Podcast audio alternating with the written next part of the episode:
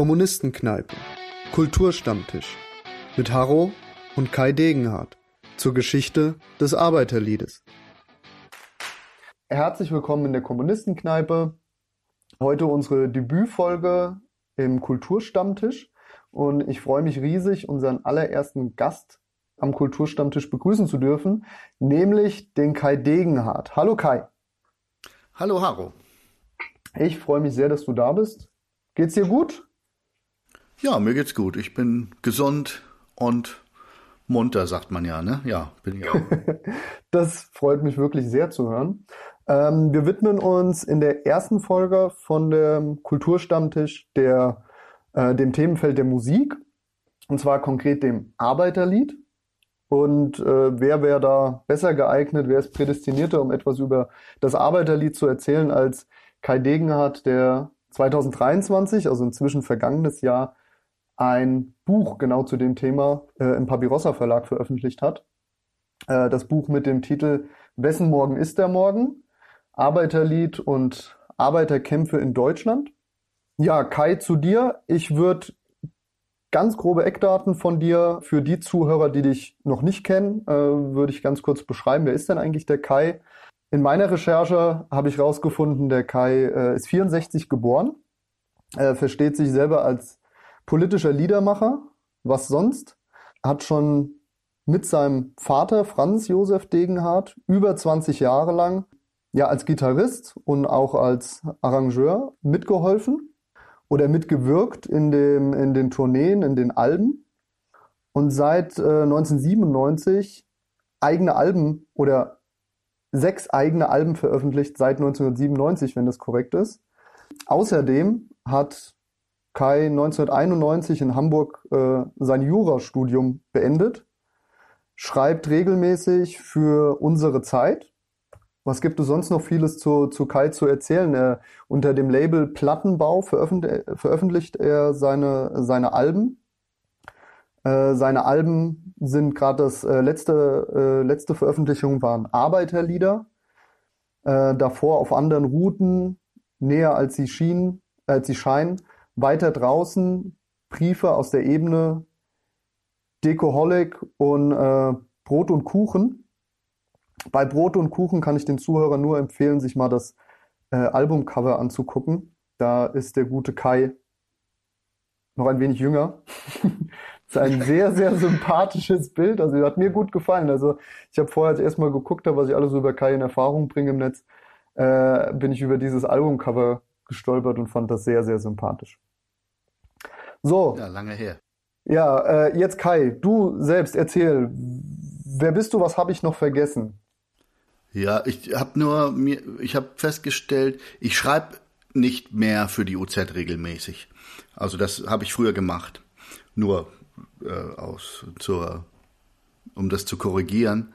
Und ich glaube, es sind, ich glaube, es sind sieben Alben, wenn ich jetzt richtig gezählt habe. Aber das ist nur am Rande. Ansonsten ist das alles richtig und ich wüsste jetzt auch nicht, was ich äh, noch mehr beizusteuern hätte zu mir biografisch. Ja, also be bevor wir jetzt so richtig äh, einsteigen, du bist, also natürlich bist du Liedermacher, aber du gibst auch Interviews, schreibst halt Artikel, jetzt auch Buchautor, hast auch Aufsätze veröffentlicht. Die Aufsätze sind auch als PDF zugänglich auf deiner auf deiner Internetseite, gibst Vorträge, gehst gerade auf Tour mit deinem, mit deinem Buch, ähm, wo du parallel Arbeiterlieder spielst und halt über deine, über die Inhalte von deinem Buch und die Geschichte der Arbeiterbewegung referierst. Und was ich neulich noch gesehen hatte, ich hatte mich für einen, äh, also privat für einen, äh, für einen Bildungsurlaub, hatte ich mich mal wieder umgeschaut und ich bin über einen Bildungsurlaub drüber gestolpert, ganz zufällig. Ich war mir jetzt nicht, bin mir aus dem Kopf nicht sicher, ob es von, von Verdi war oder äh, weiß nicht, vielleicht so von der Rosa-Luxemburg-Stiftung. Kann man mit dir, Kai, äh, einen Bildungsurlaub machen, wo du eine Tour machst über Arbeiterlieder? Ähm, das ist ganz frisch. Ich äh, wundere mich, dass du das schon äh, gesehen hast, weil ich bin da so im Gespräch. Ich glaube, Arbeit und Leben ist das. Ähm, hat mich eine, eine Kollegin gefragt, ob ich dazu grundsätzlich bereit wäre, da mitzuwirken an so einem, an so einer Woche Bildungsurlaub. Und ähm, zum Arbeiterlieben habe ich, hab ich so überlegt und dann kamen wir ins Gespräch und so hat sich rauskristallisiert, dass das eine gute Idee ist im Oktober. Und das werden wir machen, ja. Aber das ist noch äh, so in so in der Planung. Ah, okay, ja gut, hört ja jetzt hier keiner. Nein, in der in der Planung, wie wie das dann genau aussehen wird, weil ich habe das vorher auch noch nicht gemacht. Ja. Äh, ein Bildungsurlaub zum äh, als so eine Art Seminarleiter zum Arbeiterlied. Aber ähm, da fällt mir schon was ein oder uns. Das, äh, ich mache das nicht alleine. Ähm, ja, an der, also ich, ich kann mir auf jeden Fall gut vorstellen, nachdem ich mich jetzt ein bisschen beschäftigt habe mit dem Buch oder mit der, äh, mit der Geschichte des Arbeiterlieds, da kann man auf jeden Fall eine Woche mit füllen. Ich würde sagen, die grobe Skizze steht. Äh, wer ist Kai Degenhardt? Und heute geht es aber bei unserem Kulturstammtisch hauptsächlich, also um das so ein bisschen zu konkretisieren, zu kanalisieren, äh, um das Album, Arbeiterlieder und vor allem halt eben um deine Buchveröffentlichung. Da möchte ich ähm, so ein bisschen den Schwerpunkt setzen im Gespräch mit dir. Wessen Morgen ist der Morgen? Äh, da fehlt so ein bisschen so die zweite Hälfte. Wessen Welt ist die Welt? Kennen wir ja aus dem Solidaritätslied. Ähm, die bilden ja den Schlussrefrain im Solidaritätslied. Über das sprechen wir später noch. Ähm, wie, warum gerade der Titel, Kai? Warum hast du gesagt, das ist so eine wichtige, so ein wichtiger Satz, so eine wichtige Frage. Das muss der Titel meines Buchs werden. Ähm, es war ehrlich gesagt anders. Man hat, wir haben nach einem Titel gesucht, gemeinsam mit dem Verlag, ich. Und ähm, nur das Arbeiterlied oder Geschichte des Arbeiterlieds so, es klingt irgendwie ein bisschen öde und langweilig. Und weil du es gerade gesagt hast, der zweite, die, die, der zweite Teil des Schlussrefrains lautet ja, wessen Welt ist die Welt? Hatte ich auch im Kopf und dann gegoogelt und gesehen, es gibt, äh, es ist vor ein paar Jahren erschienen, ein Buch unter dem Titel zur Geschichte der Jusos. Und damit wollte ich nicht verwechselt werden. Nein, also nee, nee, das kann man dann natürlich auch nicht machen, ne, wenn es schon ein Buch unter dem Titel gibt, was noch nicht so alt ist. Und wessen Morgen ist der Morgen, habe ich dann im Kopf so rum und da dachte ich, nee, klingt gut, ist ähm,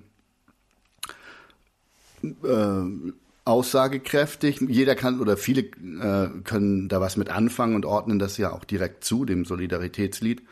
Und ich finde, dieses Wessen Morgen ist der Morgen, ist, ist ja auch sehr typisch und umreißt das sehr gut, ähm, worum die Klassenkämpfe sich ja drehen, nämlich um die, wem gehört die Zukunft? Ähm, das ist ja eigentlich über die Jahrhunderte hinweg immer die Frage gewesen. Äh, wem gehört die Zukunft und wem, wem gehören die Produktionsmittel? Wessen Welt ist die Welt? Also insofern ist da ja viel drin ausgedrückt in diesem Refrain. Ähm, genau, bevor wir jetzt äh, so ein bisschen nochmal den Blick in die Vergangenheit wagen, dein, dein Buch ist äh, im Kern äh, würde ich so sagen, eine Chronik, eine Chronik des Arbeit, des deutschen Arbeiterliedes. Auch das vielleicht vorweg, also es ist wirklich das deutschsprachige Arbeiterlied. Viele andere Arbeiterlieder äh, quasi können gar nicht berücksichtigt werden in ihrem Umfang, sondern es konzentriert sich schon auf diesen Teil. Und ich habe gemerkt während der Vorbereitung auch für die Folge, dass diese, dieses, äh, diese, Chrono, diese Chronik, die du aufbaust, ähm, sehr sinnvoll ist. Das hat mir wirklich sehr geholfen bei diesem, ich nenne das mal vorsichtig so Galopp durch die Geschichte der, der Arbeiterbewegung. Ziemlich am Anfang stellt sich eine, auch ein bisschen die Frage, ja, warum muss ich überhaupt eine, eine revolutionäre Linke, äh, warum müssen sich Marxisten, also müssen oder warum sollten äh, sie sich überhaupt mit Kulturfragen befassen? Also warum nicht immer nur ähm, Kritik der politischen Ökonomie. Warum nicht immer nur die schweren Brocken der, der Theorie, der Ökonomie studieren? Warum ist es für eine, für eine radikale Linke auch äh, hilfreich, auch für den Kampf, die Kulturebene mitzubegreifen? Da könnte ich gleich ein bisschen ähm, zur Gramscis kultureller Hegemonie vielleicht. Ähm, das wird auch, glaube ich, kurz bei dir genannt in dem Buch, dass das eine Rolle spielt. Ähm, an späterer Stelle wird auch nochmal formuliert, ähm, Kultur als Waffe äh, kann man auch einsetzen. Damit sind äh, auch Agitations- und Propaganda gemeint, dass man die Kultur ähm, gerade in der Agitation sehr gut äh, nutzen kann, um Inhalte und auch Klassenkampf und auch Klassenbewusstsein vor allem zu transportieren. Genau hier vielleicht auch eine Schwäche der deutschsprachigen Linken oder der, der radikalen Linken fehlt, ähm, dass anderen in, in, in anderen Ländern der den revolutionär linken Teilen besser gelingt, nämlich Kulturebene, Musik in den, in den Transfer des Klassenbewusstseins mit einzubeziehen. Kai, wie siehst du das? Ist das, ist das in Deutschland was, was Auffälliges oder übertreibe ich vielleicht? Ja, es ist, es ist ja ähm, auffällig, auch gerade vor dem Hintergrund, und das macht es ja aus. Ähm, und das bezieht sich auch nicht nur aufs Arbeiterlied, sondern ja auf die ganze deutsche Vokalmusik, dass die Nazis, der deutsche Faschismus, die Geschichte davon komplett für sich äh, vereinnahmt, missbraucht und dann so zerschreddert und in den Dreck getreten hat, dass sie ja für Generationen danach konnten sich darauf ja nicht mehr einfach unschuldig und äh, beziehen oder verwenden, wie das in anderen Ländern durchaus möglich ist, wie das ganz unbefangen möglich ist, irgendwie auf Irish Folk Tradition. Das war nun natürlich auch immer irgendwie in, geprägt von einem äh, von einem rebellischen Geist. Zwar auch nicht alle Lieder, aber äh, andere in anderen Nationen und anderen Ländern ist das viel einfacher möglich, sich auch auf die Historie zu beziehen davon. Und in Deutschland ist das natürlich äh, sehr schwierig, weil, weil man nach 45 natürlich auf gar keinen Fall mit, ähm, mit den Nazis verwechselt werden wollte.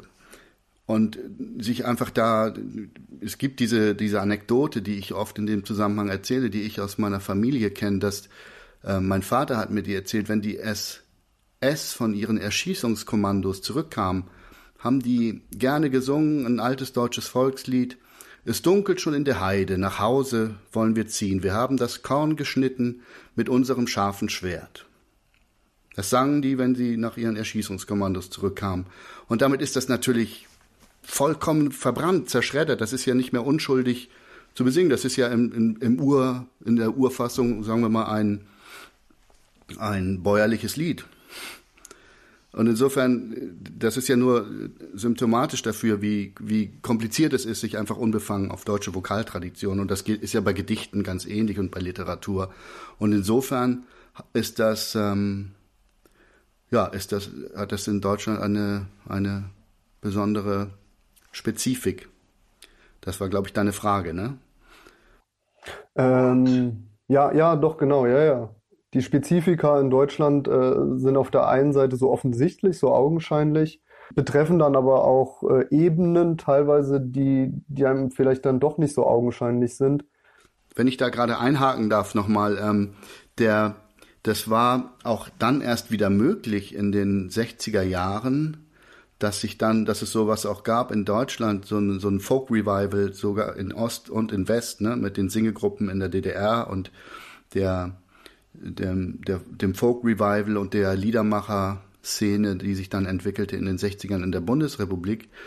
Und das war ganz äh, wichtig initiiert von dem Wolfgang Steinitz in der DDR, dem Musikwissenschaftler, der hat in einer akribischen Arbeit den großen zweibändigen Steinitz, der große Steinitz wird er genannt allgemein, das mit dem Titel rausgebracht, deutsche Volkslieder demokratischen Ursprungs aus sechs Jahrhunderten. Und hat, das ist, ich sage das mal, ich bezeichne das mal so, hat das, das ist eine grundlegende Arbeit, die das wieder freigeschaufelt hat, das von den Nazis verschüttete, zerschredderte deutsche Vokalliedtradition, wo er die genau äh, beschreibt, rausnimmt, auch die, die sich anti, frühe Antikriegslieder, Lieder der Bauern äh, bei ihren Aufständen und so weiter. Und das ist äh, eigentlich so die Grundlage dafür, dass das in Deutschland dann wieder möglich wurde, sich auch, äh, sagen wir mal, progressiv auf die Geschichte beziehen zu können in der Vokallied-Tradition. Das wollte ich einhaken, noch sagen dazu. Es gibt jetzt ähm, in dem Aufbau deines Buchs äh, eine Auseinandersetzung äh, anfänglich mit dem Begriff des Arbeiterlieds, beziehungsweise auch eine Abgrenzung zu anderen Typen von Lied, also eine Abgrenzung zum Protestlied, zum Antikriegslied und so weiter, wobei es Schnittmengen gibt, aber halt eben auch Abgrenzung. Könntest du noch mal ähm, vielleicht, damit wir die einmal äh, benannt haben, bevor wir jetzt wirklich mit der Chronik anfangen, die Definition des Arbeiterliedes? Ähm, die kann ich jetzt so einfach nicht aus dem Ärmel schütteln, ehrlich gesagt. Aber ähm, das Arbeiterlied unterscheidet sich zum einen, sagen wir mal, von dem Arbeitslied. Das ist, sind so die, die äh, folkloristischen Lieder, die bei der Arbeit gesungen werden. Auch Shanties zum Beispiel, dieses Wellerman ist ein, ein Beispiel dafür, was, was so in der, zuletzt in den letzten Jahren berühmt wurde. Äh, in der Pandemie war das, glaube ich, so der Sommerhit oder der Pandemie-Hit. ähm, äh, Shanties wie oder oder What Shall We Do with the Drunken Sailor und sowas, das was was so auf Walfangjagd oder oder auch die ähm, die Arbeitslieder auf auf den Baumwollfeldern und so weiter. Das sind Arbeitslieder, die jetzt aber nicht Arbeiterlieder in dem Sinne sind, weil sie sich nicht auf die weil sie sich mehr auf den Arbeitsprozess beziehen und eben nicht die äh, die Klasse also kein Klassenbewusstsein haben und nicht auf, auf Kämpfe sich beziehen, sagen wir mal, auf die Auseinandersetzungen der Arbeiter mit dem, im Betrieb. Und ähm, was das Arbeiterlied dann vor allem ausmacht auch und ein besonderer Bestandteil davon ist, ist eben so etwas wie Klassenbewusstsein. Und das damit ist jetzt in dem Zusammenhang nichts Hochtrabendes gemeint, sondern die einfache und in Erkenntnis geronnene Erfahrung, dass es eine sinnvolle Angelegenheit ist, sich zur Wahrnehmung der gemeinsamen Interessen zusammenzutun. Äh, also als Kollektiv zusammenzutun. Und dass es eben äh, auch die Erfahrung, dass es eben gemeinsame Interessen von den Arbeitenden gibt. Zum einen im gleichen Betrieb und dann auch darüber hinaus irgendwie als, als Klasse insgesamt. Und die Unterscheidung von ähm, zum jetzt Protestlied oder oder ähm, anderem Pol politisches Lied, würde ich sagen, ist der Oberbegriff für das alles. Protestlied ist, ein, ist eine bestimmte Art. Das kann ein Arbeiterlied sein, kann aber auch ein Antikriegslied sein. Es gibt da Schnittmengen. Das sind verschiedene Formen, Ausdrucksformen von politischen Liedern. Und das Arbeiterlied hat eben irgendwie die, die, die besondere, die Besonderheit, dass es sich um, in der Regel um betriebliches, aber auch darüber hinausgehendes, aber immer auf die Klasse bezogenes auf die, auf die Klasse der Werktätigen beziehendes hat. Und das mit, äh, zumindest in der Konnotation auch mit dem, was ich hier eben so mal lax als, als Klassenbewusstsein umrissen habe. Ja, ich glaube, das ist äh, äh, nicht unentscheidend, dass wenn wir jetzt Stück für Stück unseren, unseren Ritt durch die Geschichte starten, äh, immer so ein bisschen im Hinterkopf zu behalten, dass wir hier halt äh, immer über ein Arbeiterlied sprechen oder versuchen immer über ein Arbeiterlied zu sprechen, nämlich genau auch, dass so konjunktiert ist, dass wir die Ebene des Klassenkampfes hier mitdenken und eben nicht wie What Should We Do with a Drunken Sailor äh, ein Arbeitslied haben, in dem äh, die, die Klassenkampfebene nicht unbedingt eine direkte Rolle spielt. Und äh, das hat mir jedenfalls auch erstmal für so ein um die ersten Schubladen irgendwie zu entwickeln, wo man in der Geschichte was einsortiert, fand ich das schon ganz hilfreich. So, Kai, wenn du willst, fangen wir an und du startest, beziehungsweise du, du ordnest die Geschichte auch noch mal ein bisschen neu. du, du teilst sie ein. Und zwar äh, mit dem frühen Arbeiterlied bis 1848. Ich hatte mich da gefragt, warum du genau diese Grenze äh, so bestimmt hast. Ich dachte, vielleicht ist das die Zeit, äh, bevor ein Gespenst in Europa umgegangen ist äh, und du alles quasi bis zu diesem Zeitpunkt äh, erstmal abdecken wolltest. Und da gibt es schon ganz spannende äh, Lieder. Welche, welche sind deine, deine Favoriten aus dieser Phase frühe Arbeiterlieder? Als also als das erste Arbeiter, als das erste deutsche Arbeiterlied wird ja allgemein bezeichnet das Blutgericht. Das ist das Lied der, der schlesischen Weber von 1844, was ich auch sehr, was ich sehr bemerkenswert finde und auch toll finde. Ähm, und das ist, ähm, insofern auch, insofern schließt sich das ganz gut an, an, an das, was wir eben an definitorischem hatten, weil das, ähm, das hat Karl Marx seinerzeit bezeichnet, nachdem, nachdem er es, ich sag mal, ob er es gehört hat, weiß ich nicht, aber gelesen hat, ähm, als, als erstes tatsächlich auch so bezeichnet, als hier erkennt das Proletariat zum ersten Mal um das, was es wirklich geht, weil es eben nicht nur maschinenstürmerisch war, wie bis dahin viele der, äh, der Weber-Lieder und auch der Weber-Aufstände, zum Beispiel auch in England, sondern die gingen nämlich, die schlesischen Weber, zogen zu den Fabriken, zogen aber auch zu den Wohnhäusern und dann der kleine, aber feine und wichtige Unterschied zu den Geschäftsräumen und zerstörten die Geschäftsbücher, was Karl Marx dann dazu veranlasste zu sagen, hier haben die Weber begriffen, es geht um die Eigentumsfrage. Es ist ein bisschen, möglicherweise ein bisschen ähm, auch gewollt dahergeholt, weil äh, das die Geschäftsbücher, aber zumindest hat er, hat er da auch den, den, äh, den Unterschied gesetzt irgendwie. Und die, die ganz bemerkenswert ist, dass in dem Lied auch Name und Anschrift der Eigentümer benannt werden. Das sind die Herren Zwanziger und die Herren Dierich. Ähm, damals solche Weber-Unternehmer da in, in Schlesien, ähm, Dynastien, die auch noch Jahrzehnte danach weitergewirkt und weiter ausgebeutet haben. Äh, ja, und das, das ist ein wichtiges Lied. Äh, ich habe es zum ersten Mal gehört vor vielen Jahren in der Version von Dieter Süverkrüpp. Da ist es auf, drauf auf seiner Platte Lieder der 48er Revolution, meine ich. Da ist, dass es da drauf ist. Doch bin ich sogar sicher. Äh, jetzt können wir uns äh, im Kulturstammtisch ganz andere Sachen erlauben als in so einer äh, klassischen Podcast-Episode von uns. Äh, wir können uns ein bisschen freier bewegen, wir können Quatsch machen. Was ich jetzt machen will, ist gar kein, also ist kein, ist kein Quatsch, sondern äh, ich würde gern Lieder einspielen. Und zwar gerade das von dir benannte Blutgericht. Ich würde es aber gerne in deiner Version spielen, wenn du, wenn du willst, Kai. Ist das in Ordnung für dich?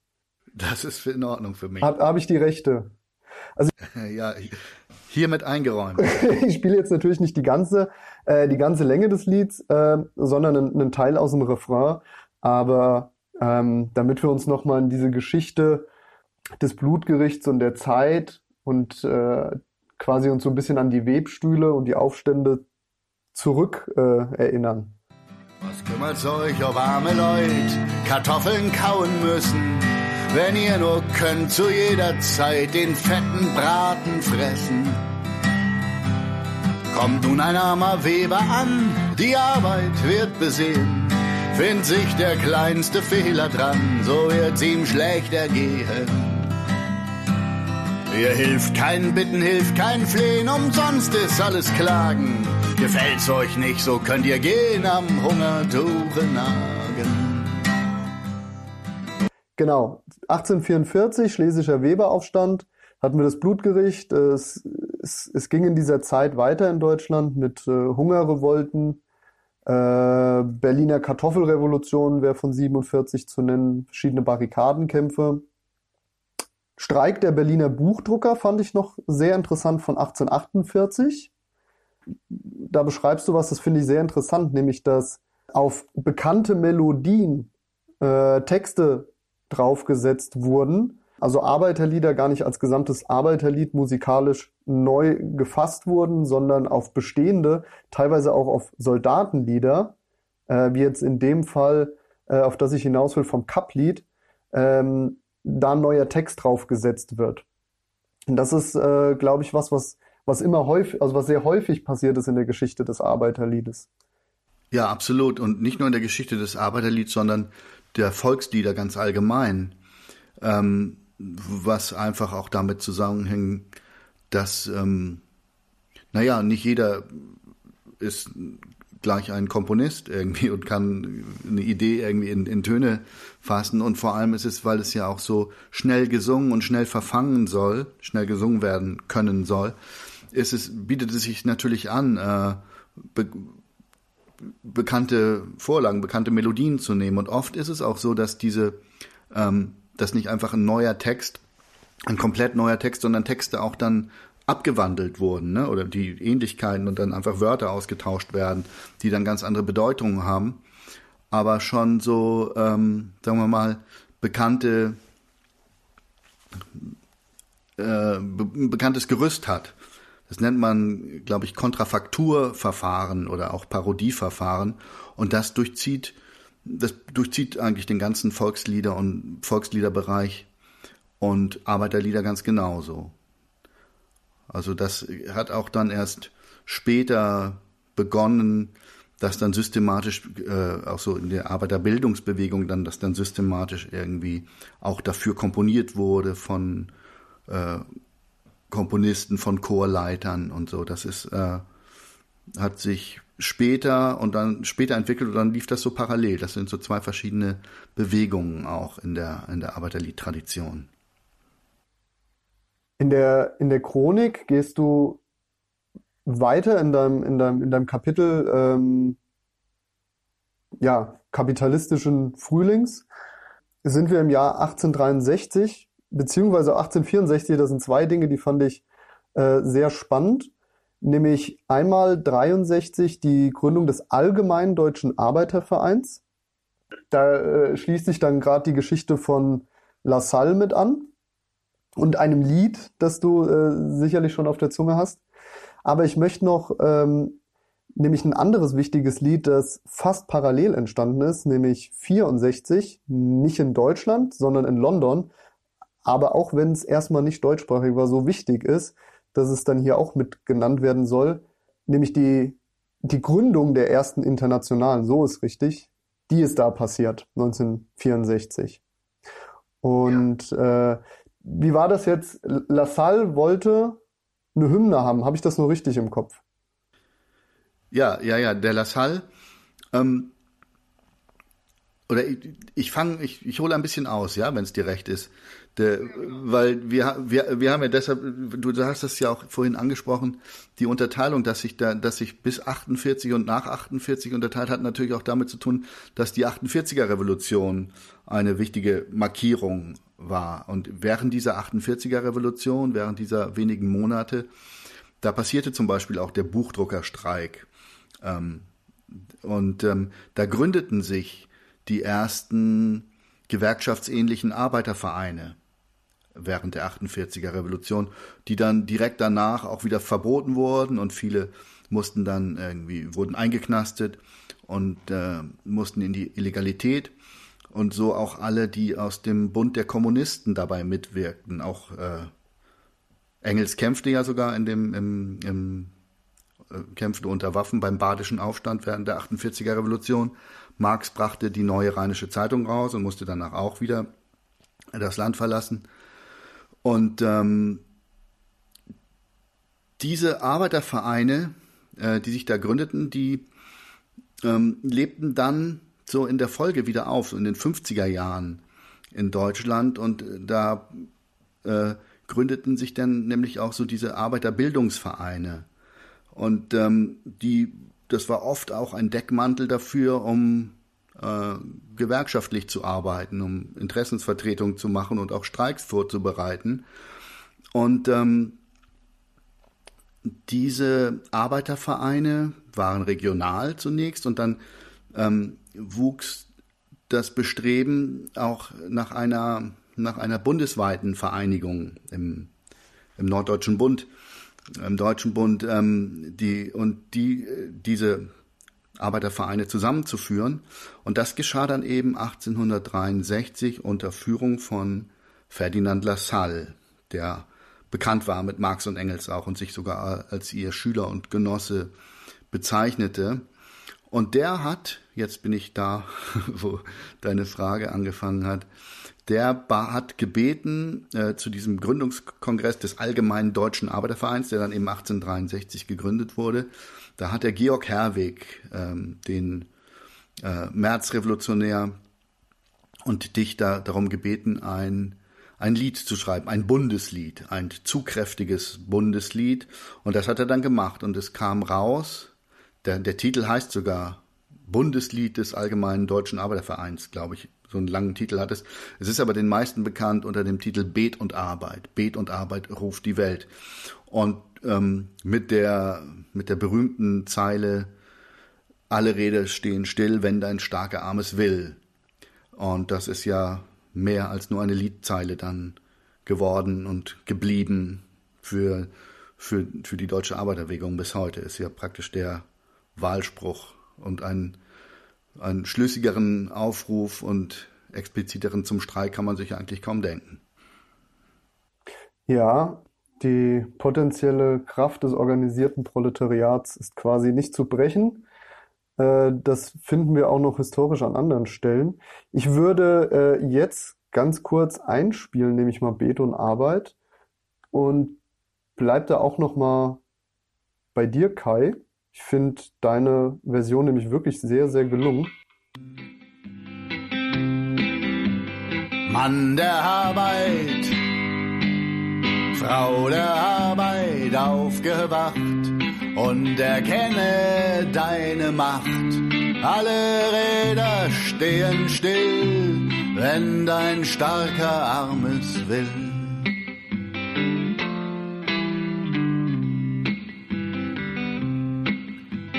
Brecht das Doppeljoch entzwei, brecht die Not der Sklaverei. Das war Bet und Arbeit. Äh, wie gesagt, ein Jahr Später hat sich die internationale, die erste internationale oder internationale Arbeiterassoziation dann in London gegründet. Finde ich immer ganz schön, wenn ich diesen Film, ich weiß nicht, ob du den auch kennst, Kai, wahrscheinlich, äh, der junge Karl Marx, äh, da ist das ja so eine entscheidende, schöne Stelle, wenn man dann sieht, wenn sie äh, dem, die Flagge dann da austauschen in London und, äh, und Engels sprechen darf. Ich, ich meine aber, ich will dich, ich will jetzt nicht klugscheißen, aber ich meine, wenn ich mich richtig erinnere, dass das äh, die Szene in dem Film ist, nicht die Gründung der Internationale, sondern die Gründung des Bunds der Kommunisten in London, der ja aus dem Bund der der Gerechten, ne, sich dann hervorgänge und umbenannte.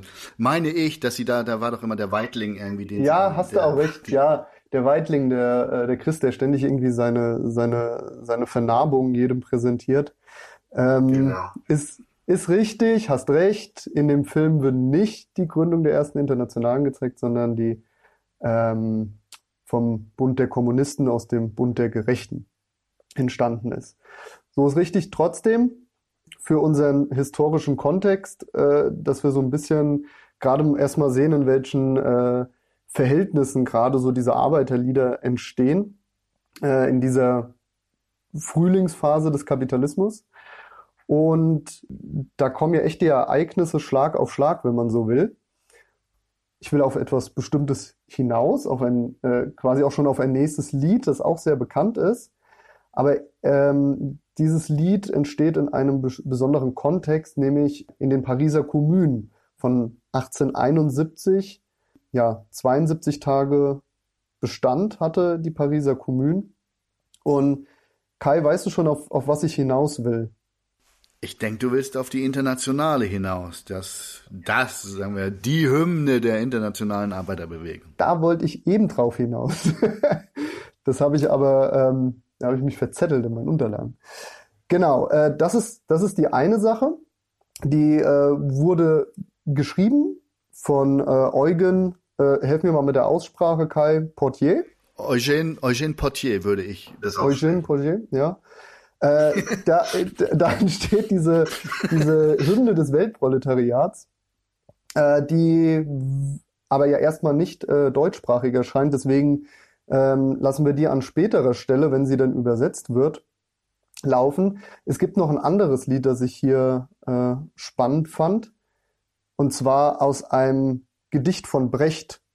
Ah, dann weiß ich. Eisler vertont. Du weißt, was ich meine? Was, was meine ich? Du die, die Resolution der Kommunaden? Ja, genau, richtig. In Erwägung, dass wir uns daneben. Ja, eins, auch eins meiner Lieblingslieder. Ja, ja ist herrlich, wie gut du dich da auskennst. Also ich, ich probiere immer so ein bisschen was hinzuwerfen und du kannst das so vor. Ich meine, du hast ein Buch drüber geschrieben, klar. Wunderbar, genau. Das Lied äh, Resolution der Kommunaden, das war nämlich auch ein Wunsch. Äh, wir hatten neulich so ein kommunistischen Adventskalender gemacht und hatten gefragt, ja, was wollen die Leute denn gern mal für oder die Geschichte erfahren zu welchem Arbeiterlied. Und das war eine der Fragen, die auch ein paar Mal genannt wurde, unter anderem von Ose-Ugutz, äh, hatte nämlich gefragt, welche Geschichte hat eigentlich äh, das Lied Die Resolution der Kommunaden? Und da sind wir jetzt halt eben bei den Pariser Kommunen. Genau, was ist da passiert, Kai? Oh, die Pariser Kommunen soll ich kurz. Ja, so, so grob umreißen, dass wir das Lied richtig einordnen. Ja. Grob umrissen, es war das Ende des Deutsch-Französischen Kriegs, irgendwie die Deutschen äh, hatten Paris belagert und irgendwie den Preußenprinzen zum deutschen Kaiser gemacht und das, und das Deutschland gegründet, 1871. Und die Franzosen, die den Krieg verloren hatten, hatten, wie das ja in der Geschichte üblich ist, alle Kriegslasten abgewälzt auf die arbeitende Bevölkerung, auf wen sonst. Und daraus erhob sich dann äh, die Pariser Kommune im, im März 18 71? Ein, 71, ne? Ja. Genau. 71 oder 72? Und, ähm, also im, im März war, waren ja die Kommunen, ich weiß nicht, wann das, wann das Lied, also am 18. März erhebt sich die Pariser Kommune. Und 71, ne? 70, 71 war der Deutsch-Französische Krieg, ja, 71, ne, muss das gewesen sein. Und, ähm, und jedenfalls gründet den ersten, äh, das erste Gemeinwesen, das erste staatsähnliche Gemeinwesen äh, der Arbeiterklasse, der Arbeiterbewegung in Paris. Zwar nur für 70 Tage, aber mit einer enormen Bedeutung äh, und ja, auch mit, mit, äh, mit enormen Errungenschaften, die dann da mal kurz in dieser kurzen Zeit auch verabschiedet wurden und Gesetzeskraft erlangten, bis sie dann irgendwie übelst und brutal auch mit Hilfe äh, des deutschen Militärs von dem, vom, aber vor allem vom französischen Militär niedergeschlagen und wirklich in Blut ersoffen wurde und, und allein, ich glaube, 30.000 bei Massenerschießungen äh, in Paris äh, gab es da und äh, ja, so, so, so viel mal gerade aus der Hüfte zur Pariser Kommune. Da gibt es natürlich noch, noch sehr, sehr viel mehr zu, sagen.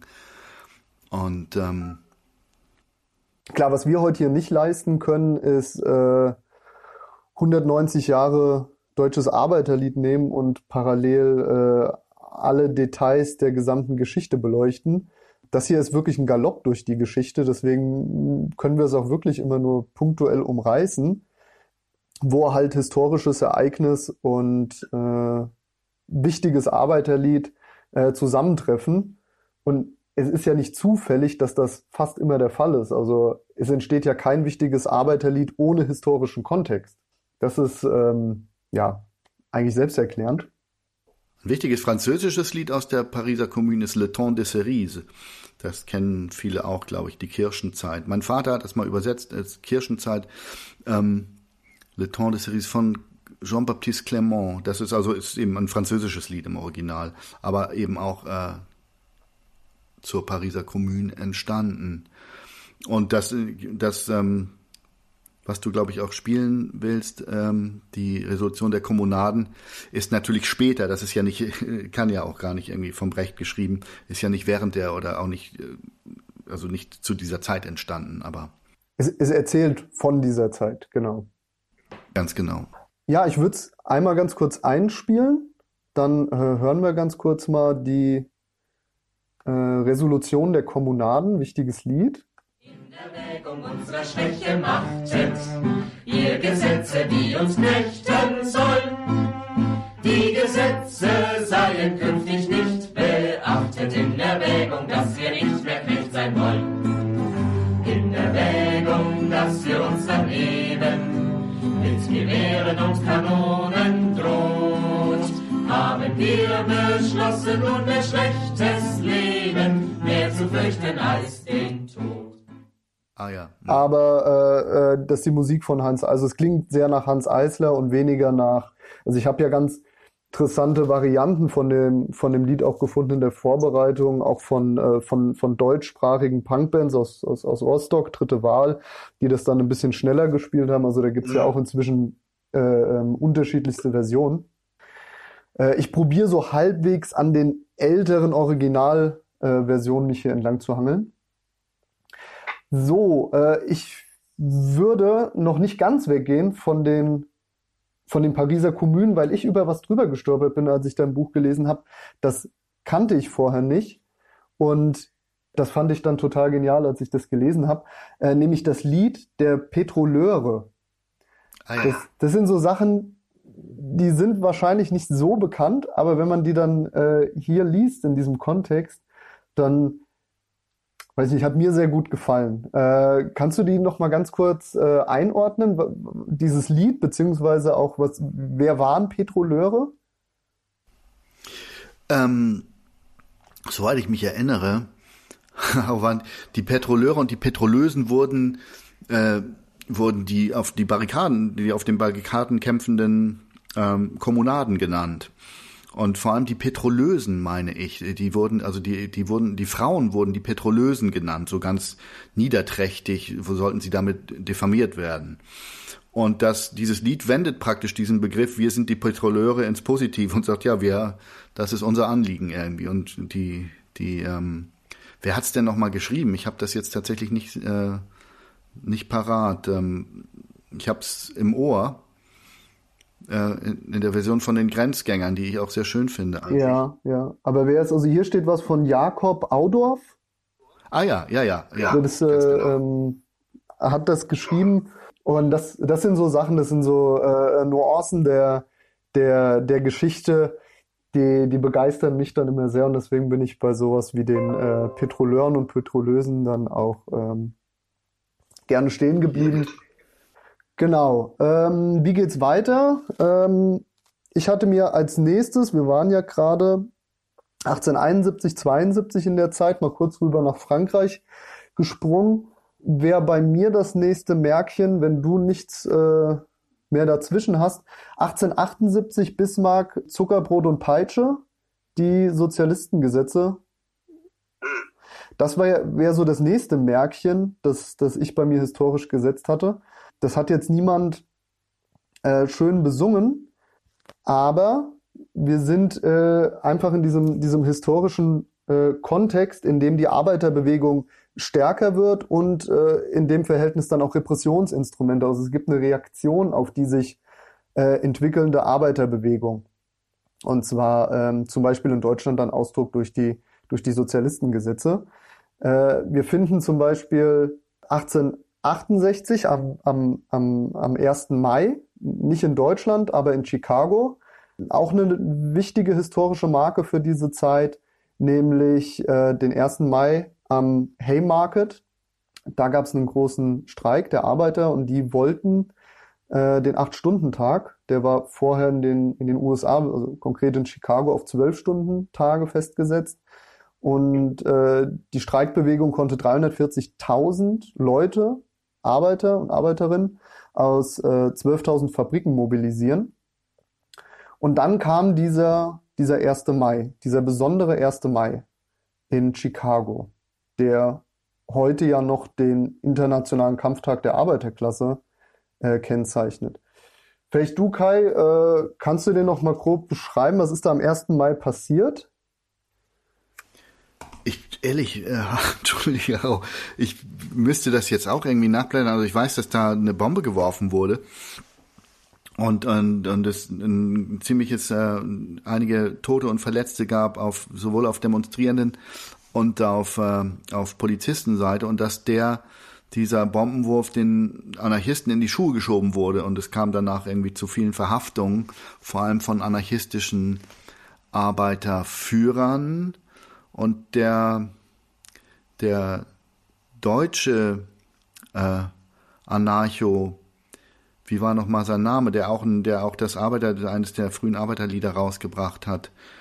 Äh, Most, ne? Johann Most, der, der wurde auch danach hops genommen, weil er, weil er überhaupt, er war zwar überhaupt nicht dabei in Chicago, aber er galt als der geistige Anstifter für diesen, für die Haymarket-Bombe, die den Anarchisten und die den, ja, die den, der Arbeiterbewegung in die Schuhe geschoben wurde. Und der wurde auch für ein Jahr an, angeknastet. Und ähm, der Johann Most war einer, der aus der deutschen Arbeiterbewegung kam, dann während der Sozialistengesetze ins Exil ging ähm, sich zum Anarchisten entwickelte, obwohl er vorher bei den Eisenachern, also bei den, bei den äh, Marxisten gewesen ist und wurde auch dafür irgendwie ziemlich angekoffert von, von Marx in, in einer Glosse.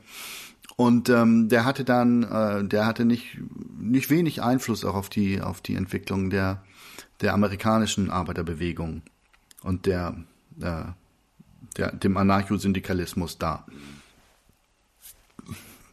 Wo dann, wo ja viele, wo ja viele weitere berühmte, äh, auch fürs Arbeiterlied wichtige wie Joe Hill äh, organisiert waren oder dann wichtig äh, Sacco und Vanzetti, die ja auch äh, italienische Einwanderer und amerikanische Anarchisten waren, in der Arbeiterbewegung aktiv und dort eben auch durch eine äh, durch so einen in die Schuhe geschoben bekommenen Mord, den sie nie begangen hatten, auf dem elektrischen Stuhl landeten und was dann ja auch viele Proteste zur Folge hatte. Viele, viele Lieder und viele gute Lieder auch handelten davon und solidarisierten sich mit Sacco und Vanzetti.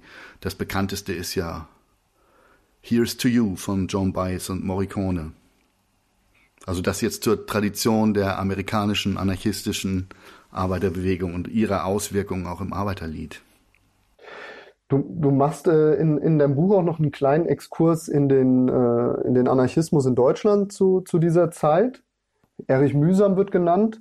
Ich möchte noch auf Max Hölz Marsch hinaus. Was, was war das denn, Kai? Und wer, wer ist Max Hölz? Max Hölz gilt so als ein Arbeiterbewegungs-Robin Hood der, der frühen 1920er, also in, bei den Kämpfen in Mitteldeutschland, ist der auch so aus der, äh, der war, glaube ich, wo, wo genau der organisiert war, weiß ich jetzt gar nicht. Ähm, aber der hat irgendwie daneben, dass er auch irgendwie bei den organisierten Kämpfen der Arbeiterbewegung dabei war, hat der so Aktionen gebracht, dass er mit, mit einer Handvoll Gefolgsleuten auch äh, die Häuser der Reichen, der Adligen mal gestürmt hat und sie zur Kasse gebeten hat und das Geld dann auch tatsächlich unter Arbeitern und Armen verteilt hat. Und so hatte der diesen Ruf des roten Robin Hood irgendwie wegbekommen. Wurde natürlich auch eingesperrt äh, und ihm wurde auch irgendwie wurde ein, auch ein Mord zu Last gelegt den er nicht begangen hatte, was auch wohl ziemlich klar belegt ist. Also ist auch einer dieser, ähnlich wie bei Sacco und Vanzetti, ein Opfer der, der Willkürjustiz der herrschenden Klasse damals geworden. Und der, der, der Mühsam hat ein schönes Lied auf den gemacht, den Max Hölz Marsch nämlich irgendwie. Ja. Hast du es auch gerade vor dir? Das Lied? Ja, ich, ich, habe es hier nämlich gerade, also diesen, diesen Max-Hölz-Marsch von, von, von Mühsam.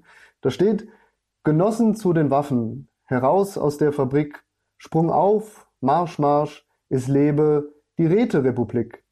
Es lebe der Kommunismus, es lebe die Tat. Es lebe, wer sein Leben gibt fürs Proletariat.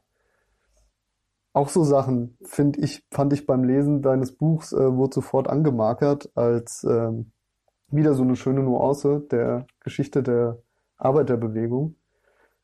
Ja, aber ich lese gerade, jetzt habe ich es nämlich auch aufgeschlagen, ich lese gerade so weiter. Das, das, was du jetzt gerade gelesen hast, ist ja, ist ja schön, ist ja auch allgemein, hat ja eine allgemeine Bedeutung heraus aus der Fabrik, Sprung auf, Marsch, Marsch, es lebe die Räterepublik. Aber jetzt zu Hans Hölz steht ja, die Handgranat am Gürtel, im Arme das Gewehr, Gewehr, so stürmt Max Holzens Garde durch Sachsenland daher.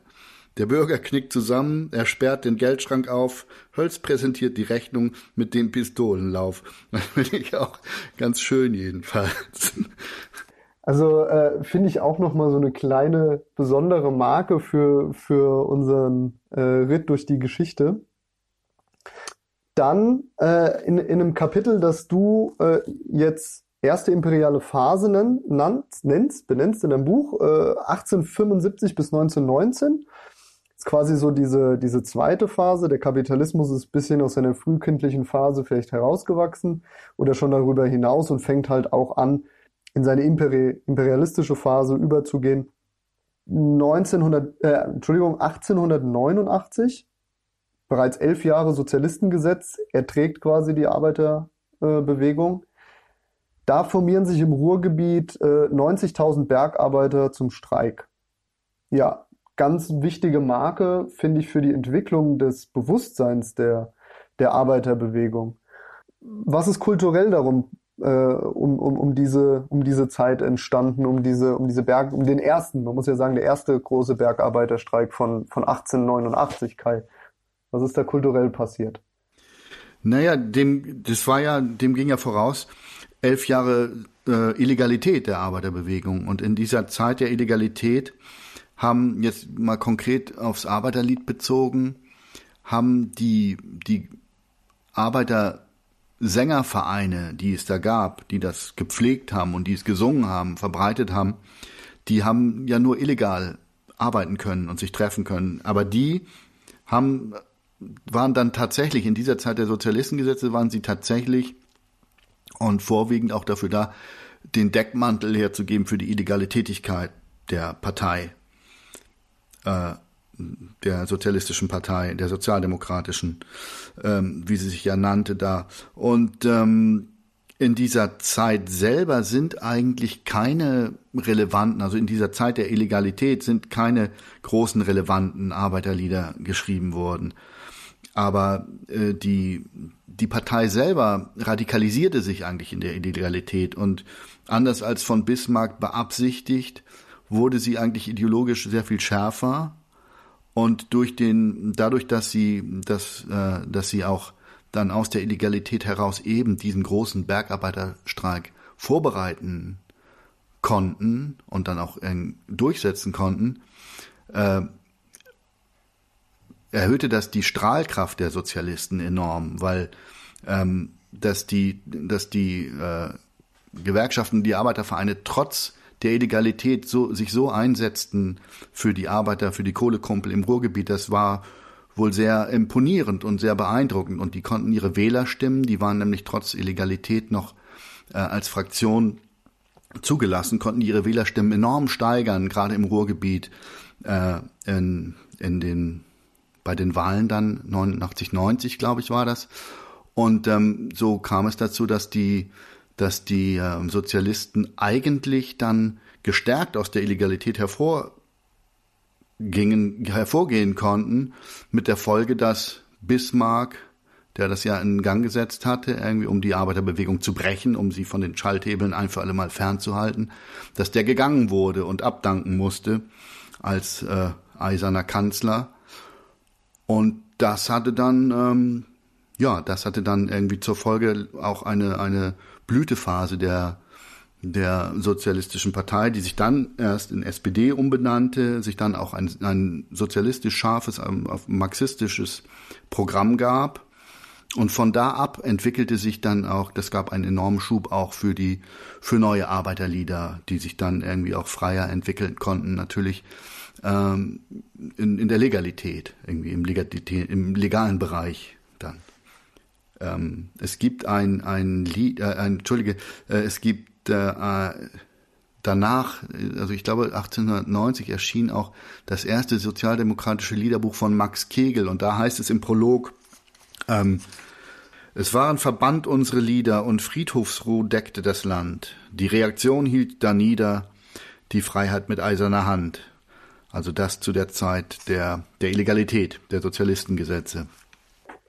Ja, das äh, war auf jeden Fall eine ganz äh, wichtige Phase für die äh, Entwicklung, also auch die Illegalität, die du ja gerade eben auch schon äh, beschrieben hast.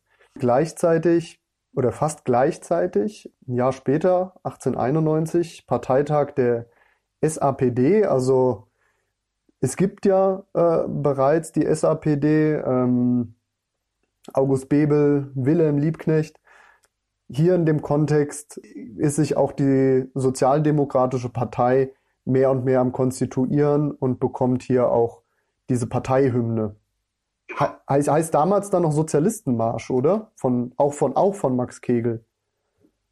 Genau. Ähm, ja, stetige äh, Entwicklung eigentlich. Ähm, und zwar Ich fand noch, ähm, weil hier gleich so mehrere Dinge eigentlich historisch, also passiert natürlich die ganze Zeit eine ganze Menge, auch Dinge, die wir nicht nennen.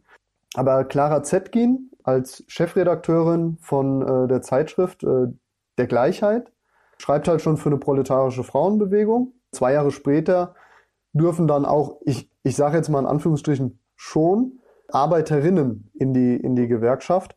Also auch dieser äh, frauenemanzipatorische Teil der Arbeiterbewegung ist auch noch vor Anfang des 20. Jahrhunderts ähm, äh, ist er sich auch schon am entwickeln. Das finde ich hier auch, dass das alles so in diesen, diesen Geist der, der Zeit äh, reingehört, so kurz vor der, vor der Jahrhundertwende. Und was halt auch dazu gehört, äh, auf der einen Seite das von dir auch schon skizzierte, die Repression, wir haben die Sozialistengesetze, die Illegalität, aber auch äh, nicht nur die, die, die staatliche Vertretung der herrschenden Klasse, sondern die herrschende Klasse auch an sich, also der, der Klassenantagonist ähm, als äh, Zentralverband deutscher Industrieller. Da hat ein Generalsekretär einen Katalog vorgelegt, auch in dieser Zeit. Äh, heute würde man das wahrscheinlich aggressives Union-Busting äh, nennen, aber eher so nach alter Schule. Äh, und die haben dann ziemlich, äh, wie du ihn nennst, ziemlich groben Instrumentenkasten. Und der hat der, dieser Generalsekretär des Zentralverbands Deutscher Industrieller hat gesagt, 1890, niemals werden deutsche Arbeitgeber sich bereit finden, mit den Vertretern von Arbeiterorganisationen auf dem Fuße der Gleichberechtigung zu verhandeln. Ja, und deswegen hatte ich gerade eben auch in dem Kontext Clara Zetkin erwähnt. Äh, also auch dieser Teil der Entwicklung der Arbeiterklasse und auch in Auseinandersetzung mit dem Klassenantagonisten äh, der herrschenden Klasse, der findet vollends statt in dieser Zeit. Genau, leider, so, äh, es sei denn, Kai, du hast eine schöne Idee, habe ich jetzt aus dieser Phase kein Arbeiterlied gefunden, äh, das hier ne, das, die, diese, diese äh, auch sehr repressive Phase historisch besonders kennzeichnet. Fällt mir jetzt so aus dem Stand auch nichts ein. Der Sozialistenmarsch also ist natürlich das, was äh, Max Kickel auch geschrieben hat zur Gründung. Also der wurde dann Parteihymne für die für die SPD, die sich dann so nach dem ähm, Parteitag so nannte, fällt so ungefähr in diese Zeit.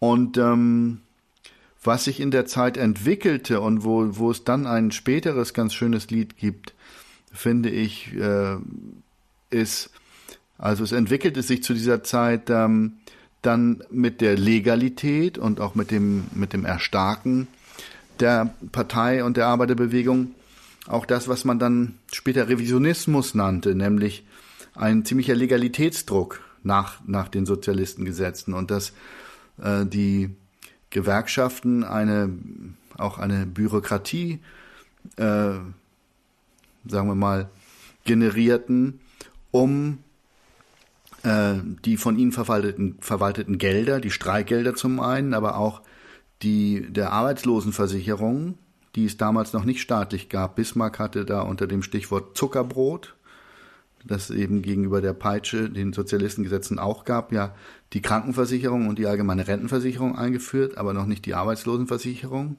Die wurden dann Ansätze davon auch von den Gewerkschaften verwaltet. Lange Rede, kurzer Sinn, es bildete sich so eine professionelle Schicht von Bürokraten heraus, auch in der Arbeiterbewegung zu der Zeit, die eben äh, auch ein Legalitätsstreben hatten, damit diese Gelder eben auch nicht einkassiert wurden vom Klassengegner. Ne? äh, hat ja eine ganz, ganz normale, vernünftige Ausgangsgedanken äh, erstmal, aber natürlich auch ein Interesse daran hatten, an, an ihrer eigenen Position, an ihrer eigenen äh, äh, legalen Tätigkeit äh, langfristig. Und ähm, so entwickelte sich, ähm, sagen wir mal so, eine revisionistische Tendenz, die dann auch äh, sich niederschlug in der Vorstellung, und daher ja der Begriff Revisionismus äh, der Vorstellung, es revidierte eben die, die sozialistische, marxistische Vorstellung davon, dass die Machtfrage zu stellen ist, die Eigentumsfrage und letztlich auch irgendwie die Macht zu erobern sein soll. sondern es entwickelt sich unter diesem Slogan, der Weg ist äh, alles, äh, das Ziel ist nichts.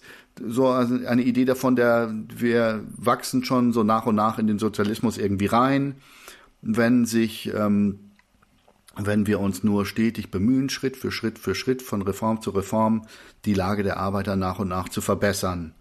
Das war so, sagen wir mal, der, das Kernelement des sogenannten Revisionismus, während dann der andere Flügel, der weiter marxistische Flügel der Arbeiterbewegung, für den dann später Rosa Luxemburg steht und stand, eben die Klassenfrage immer wieder stellt und die Eigentumsfrage stellt und, und, und äh, hervorhob, dass die Eroberung der Macht das Ziel zu sein hat und daher auch äh, Kernelement der Tätigkeit der Arbeit, Arbeiterbewegung sein muss, was dann in dieser Massenstreikdebatte mündete zu Beginn des 20. Jahrhunderts, wo eben Luxemburg und Genossinnen äh, vertraten, der Massenstreik, also der politische Streik, der Generalstreik sei zu führen und sei anzustreben, um eben auch die Macht zu erringen, weil der, der, der Ausgangsgedanke, der ist, ohne diese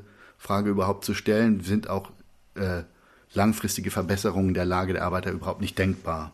Und dagegen standen die Bernsteinianer, die eben meinten, nur auf lokaler Ebene und nur für die Verbesserung der Lebensbedingungen der Arbeiter sei Streik zu führen und so würde nach und nach in den Sozialismus hineingewachsen werden können. Und zu dieser Zeit, diese Massenstreikdebatte endete damit, dass ähm, per Beschluss in der Sozialdemokratie und in den Gewerkschaften die, die Luxemburg-Linie unterlag, also die, Massen, die Massenstreikbefürworter, Generalstreikbefürworterinnen.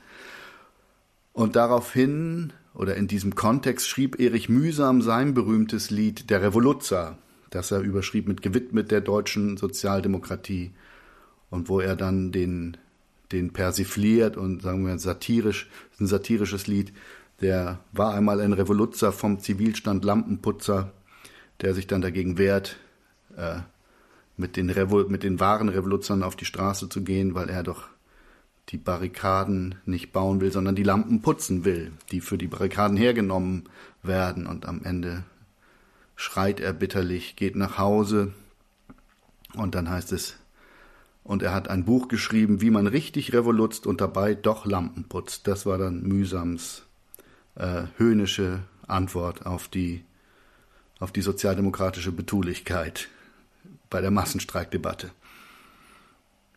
Jetzt Jetzt sind wir zwar ein bisschen äh, von unserer ganz, von unserem Zeitstrahl ein bisschen abgeknickt und sind direkt zu Bernstein und, äh, und Luxemburg weitergerutscht zwischen Revisionismus und Revolution. Ist mir aber egal. Ich finde das Lied wunderbar, die. Und äh, deshalb würde ich es jetzt hier auch nochmal einschieben. Und zwar auch äh, die Version vom, vom Kai. Der hat nämlich äh, Revoluzzer auch prima äh, dargeboten und das hören wir uns jetzt nochmal kurz rein, gemeinsam. Doch die Revoluzzer lachten und die Gaslaternen krachten. Unser Revoluzzer schlich fort und weinte bitterlich. Dann ist er zu Haus geblieben und hat dort ein Buch geschrieben, wie man richtig revolutzt und dabei doch Lampen wir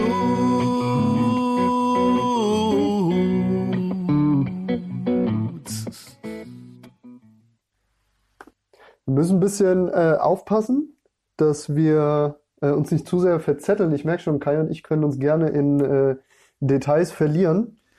Ich, ich laber zu viel mit anderen Worten. Nee, ich glaube, ich laber zu viel. Nein, es, es, es sind einfach ähm, man weiß gar nicht, was man. Ich werde mich im Nachhinein darüber ärgern, was man alles nicht genannt hat. Das ist vielleicht äh, auch so ein bisschen meine Krankheit. Aber es ist halt äh, sehr facettenreich, sehr, sehr detailreich, auch die, äh, dein Buch. Und da kann man sich schnell mal verzetteln, beziehungsweise auch mal einen kleinen Sprung wagen äh, und ist dann eigentlich schon wieder in einer etwas späteren Phase. Und was wir hier nicht, was wir hier nicht nennen, Haro, das kann man dann ja nachlesen in dem Buch, das ja in je Das kann man ja noch nachlesen. Ja, nee, vollkommen. Also kann ich auch wirklich empfehlen. Also ich hatte einen riesen Spaß bei dem. Mehr als ein, ich habe es jetzt mehr als einmal gelesen und mir hat äh, wirklich gut gefallen, dieser total spannende Ritt durch die Geschichte der Arbeiterbewegung. Genau, es hat sich aber auch in der Kulturecke äh, was getan in dieser Zeit. Also so diese, ich sag nochmal so grob, erste imperiale Phase, also vorm Ersten Weltkrieg. Und zwar hat sich zum Beispiel der Deutsche Arbeitersängerbund da auch gegründet in dieser Zeit. Habe ich das richtig im Kopf? Ach, wenn du das sagst, ich glaube auch, dass er sich in der Zeit gegründet hat. Ähm, aber wann genau, weiß ich jetzt ehrlich gesagt nicht im Kopf. Also ich habe mir noch äh, aufgeschrieben, dass er auf jeden Fall in dieser, äh, in den, äh, dass er ein ordentliches Wachstum hatte Ja. 100, von, von 100 auf 200.000 Mitglieder von 1908 bis 1914, also bis, bis äh, ähm, zu diesem Attentat von Sarajevo, äh, wo ja jeder weiß, dass der Erste Weltkrieg begründet ist, äh, dem Tod von Franz Ferdinand. Das äh, klingt äußerst plausibel in der Geschichtsschreibung. Aber in dieser Zeit sind sehr, sehr viele äh, Partei- und Gewerkschaftsmitglieder äh, auch in den Deutschen Arbeitersängerbund eingetreten. Also wie gesagt 200.000 Mitglieder, von denen die Hälfte dann parteilich oder gewerkschaftlich organisiert. Und das finde ich ähm, doch sehr, sehr nennenswert, denn wir können hier eine Zeit vor dem Ersten Weltkrieg äh, abzeichnen, in dem ein hoher Grad äh, an organisierten Arbeitern und Arbeiterinnen sich auch mit der Kulturfrage auseinandersetzen. Also die in Sängervereinen auch die entsprechende Kultur, Kulturebene pflegen. Muss man ja sagen, heute äh, sind wir davon weit entfernt. Ja, hast du recht. Ähm, aber man muss auch dazu sagen, ich meine, äh, Frauen waren, wenn überhaupt schon dabei, dann aber absolut in der Minderheit, wenn überhaupt. Ich weiß gar nicht, ob, ob sie da schon äh, überhaupt zugelassen waren im Arbeitersängerbund. Ähm, bin ich jetzt, weiß ich tatsächlich nicht genau. Aber man muss sich ja auch, äh, das finde ich auch bemerkenswert, ist glaube ich auch irgendwie zumindest ein deutsches Spezifikum, dass das Arbeiterlied vor allem gepflegt wurde in diesen Chören, in diesen Arbeiterchören. Und das waren, um es mal äh, auch so zu nennen, es waren Männergesangsvereine.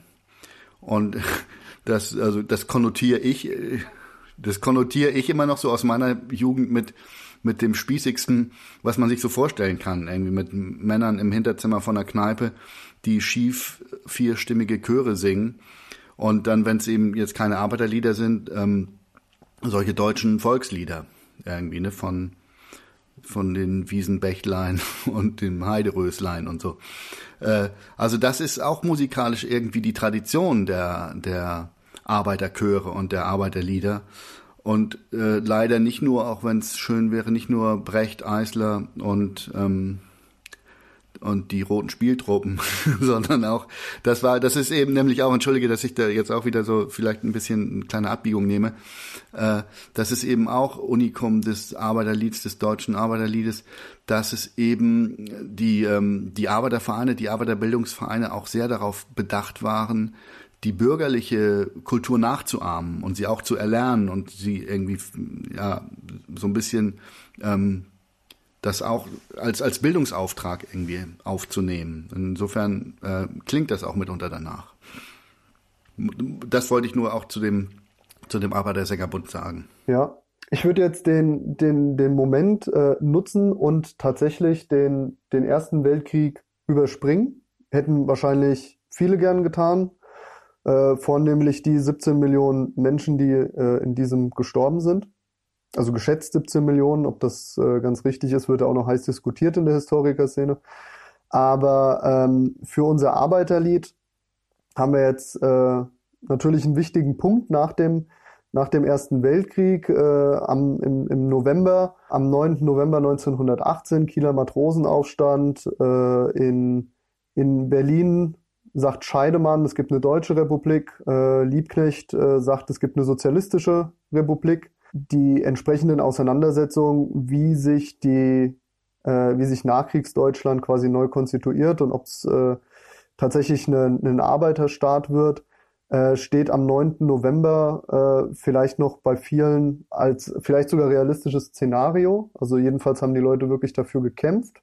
Extrem spannende Phase für, äh, für uns, also für uns als, die sich in der Tra Tradition auch der marxistischen, der revolutionären Linken sehen. Im Dezember des Jahres 1918 dann die Gründung der KPD. Im Januar 1919 Spartakusaufstand mit äh, der anschließenden traurigen Ermordung von äh, Liebknecht und Luxemburg, geworfen in den äh, Landwehrkanal. Also Luxemburgs Leiche ermordet von Freikorps, äh, wahrscheinlich oder ja sicher organisiert von, von äh, im Hintergrund Nosko und Ebert. Also das alles, ähm, so diese, diese Zeit direkt nach dem Ende des Ersten Weltkrieges ist der ist die Machtfrage, von der du ja auch eben schon gesprochen hast. Ne? Also wo sich auch Revisionisten und Revolutionäre halt eben unterschiedlich verordnet haben. Diese Frage nach der Macht, die wird hier ganz deutlich gestellt und äh, die kommt halt eben dann auch zu einer blutigen Auseinandersetzung.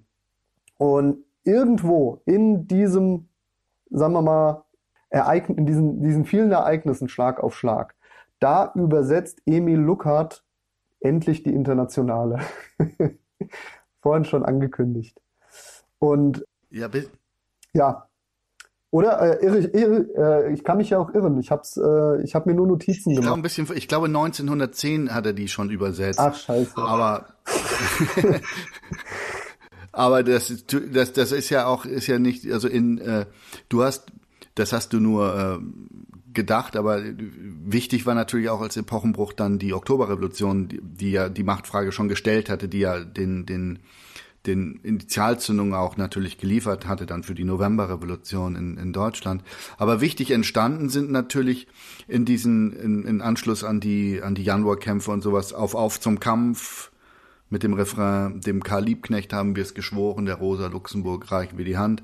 Ähm, das übrigens auch ein, äh, auf die Melodie eines alten Soldatenliedes geschrieben wurde, nämlich auf auf zum Kampf und da heißt es auch äh, auf auf zum Kaiser oder sowas. Oder auf dem Kaiser Wilhelm haben wir es geschworen und so ne? Genau dem Kaiser Wilhelm haben wir es geschworen. Ja.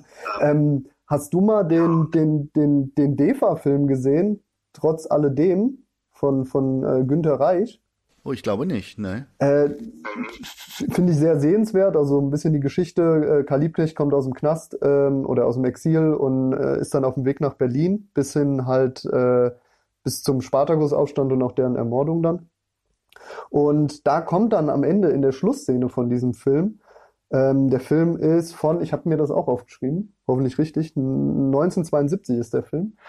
Und da kommt dann dieser Trauerzug am Ende, also die ähm, die Arbeiter in Berlin betrauern halt die Ermordung äh, von, von Karl und Rosa und laufen entlang und singen halt diese, diese Kontrafaktur auf dieses ähm, Soldatenlied, diese, diese Parodieform auf Auf zum Kampf. Aber die, die Freikorps stehen nebendran und machen den, den Demonstrationszug oder dem Trauer, eigentlich ist es ein Trauerzug. Sie tragen Särge, die sind aber, glaube ich, leer. Ähm, also auch historisch waren die leer die Freikorps machen dem, dem Trauerzug dann ganz klar, hier wird nicht gesungen, ihr dürft nicht singen, das ist tabu.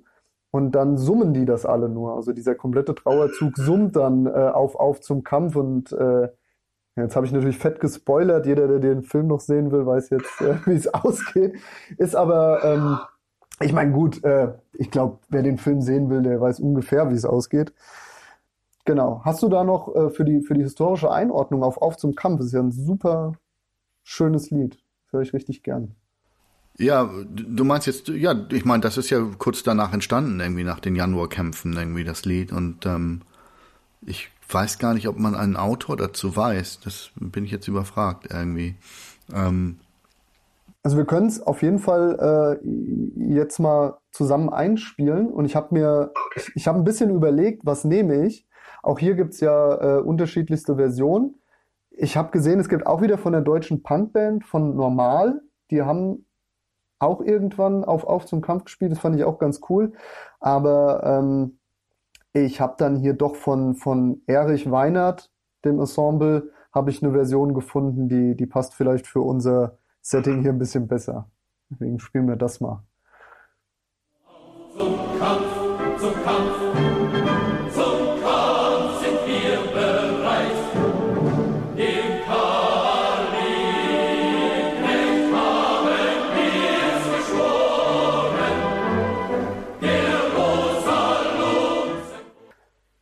Ja, das war auf Auf zum Kampf äh, in der Version. Super äh, wichtiges Lied für, für uns, für unsere Geschichte. Ja, Kai, wie machen wir weiter? Wo sind wir historisch nach Auf Auf zum Kampf? Ja, wir sind in der, in der, in den frühen Jahren der Weimarer Republik und den, den blutigen revolutionären Kämpfen eigentlich immer noch äh, um die Machtfrage sich drehend dann in der, im, in der Weimarer Republik. Die dann, das ging dann ja weiter mit den Räterepubliken in Bremen, in München, wo der Erich Mühsam ja auch eine, eine herausgehobene Rolle spielte, äh, in München bei der Räterepublik. Und dann die Kämpfe im 1920 äh, im Ruhrgebiet nach, nach dem Kaputsch, ne, nach dem Kaputsch, äh, dann der Generalstreik und ja alle, also wir alle unter diesem furchtbaren äh, ja, Bruderkampf nannte man das da, ne? Die Mehrheitssozialdemokratie mit, mit Ebert als, äh, als Reichspräsident äh, und Noske als Befehlshaber gerade über die Freikorps, die die, die die revolutionären Kräfte blutig überall hat niedermähen lassen. Äh, ja, einer muss den Bluthund machen, hat er, glaube ich, gesagt irgendwie und und ähm, ja, und diese, das zog sich da ja dann noch weiter bis, äh, bis ähm, in die, bis 1923, ne, bis zum Hamburger Aufstand, diese revolutionären frühen Jahre. Und da sind ja auch viele Lieder entstanden in der Zeit.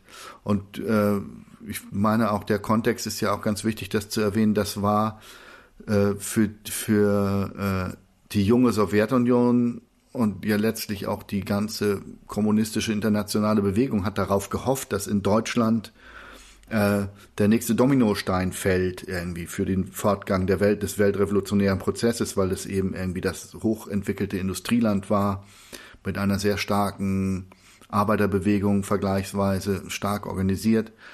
Und ähm, das wäre als nächstes Kettenglied im, äh, sagen wir mal, im revolutionären Kampf weltweit ein ganz entscheidender Punkt gewesen, der aber ja ausblieb, wie wir alle wissen. Da spoiler ich jetzt ja auch nicht. nee, ist leider nicht passiert. Ja. Hat, äh, hat der Noske seine Aufgabe quasi bewältigt nach, äh, nach seinen Ansprüchen, Noske Ebert. Ja, ja, und hier, hier finde ich nochmal, ich hatte das vorhin schon mal äh, an, einer, an einer anderen Stelle erwähnt, die, die potenzielle Kraft, die eine organisierte Arbeiterklasse äh, entwickeln kann. Äh, ich finde, genau diesen historischen Ausdruck finden wir äh, im Ausgang des Kaputsches.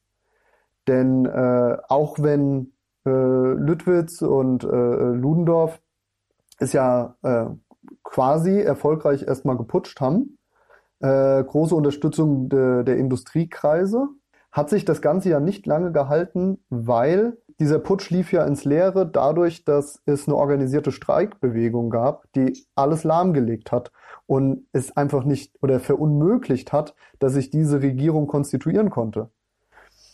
Richtig, ja.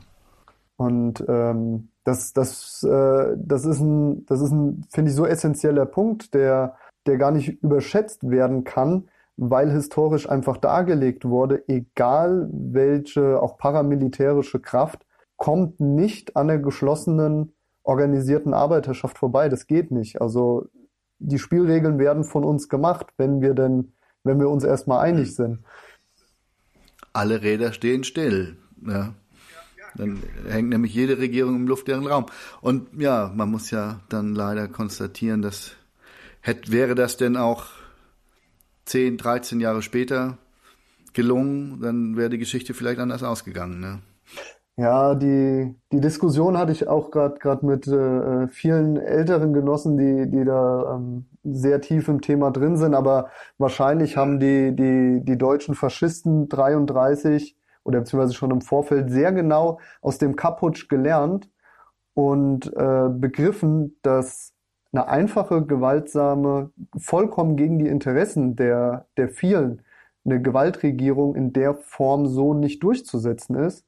Und ich glaube, die äh, juristischen äh, und politischen Installationen, die 1933 direkt nach der Machtübertragung vorgenommen wurden, haben es zumindest enorm erschwert, dass sich eine Streikbewegung so organisieren konnte wie, wie 1920 beim Kaputsch, dass, dass wir 1933 nämlich keine organisierte Arbeiterbewegung hatten, die in der Form äh, Paroli bieten konnte, beziehungsweise einfach die, die, die Produktion lahmlegen konnte. Total wichtiger äh, total wichtiger historischer Punkt. Auf der anderen Seite, warum haben die, warum haben die Kommunisten 1933 quasi nicht diese Lektion, ey, wir haben es schon 1920 geschafft, wir müssen genau äh, mit dieser Formel, die müssen wir jetzt kommunizieren, die müssen wir in die Belegschaften tragen. Die können uns gar nichts, die deutschen Faschisten, wenn wir gut organisiert sind. Also es hat ja, auch das hat äh, leider, leider nicht funktioniert.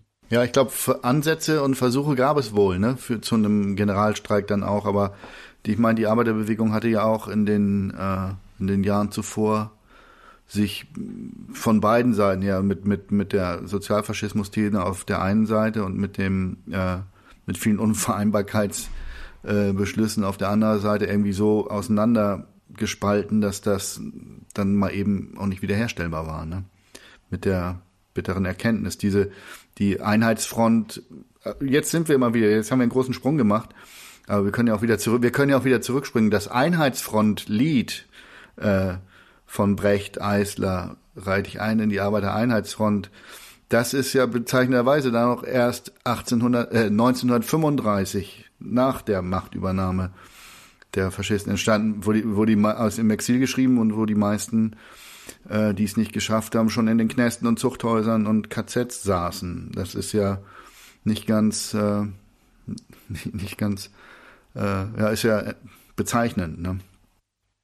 Ich habe hier noch einen historischen Punkt, den möchte ich nicht hinten runterfallen lassen. Wäre jetzt eigentlich ein Lied von den Grenzgängern und Frank Bayer, nämlich noch zu einem Höhepunkt dieser Entwicklung der anfänglichen 20er Jahre, nämlich die Rote Ruhrarmee.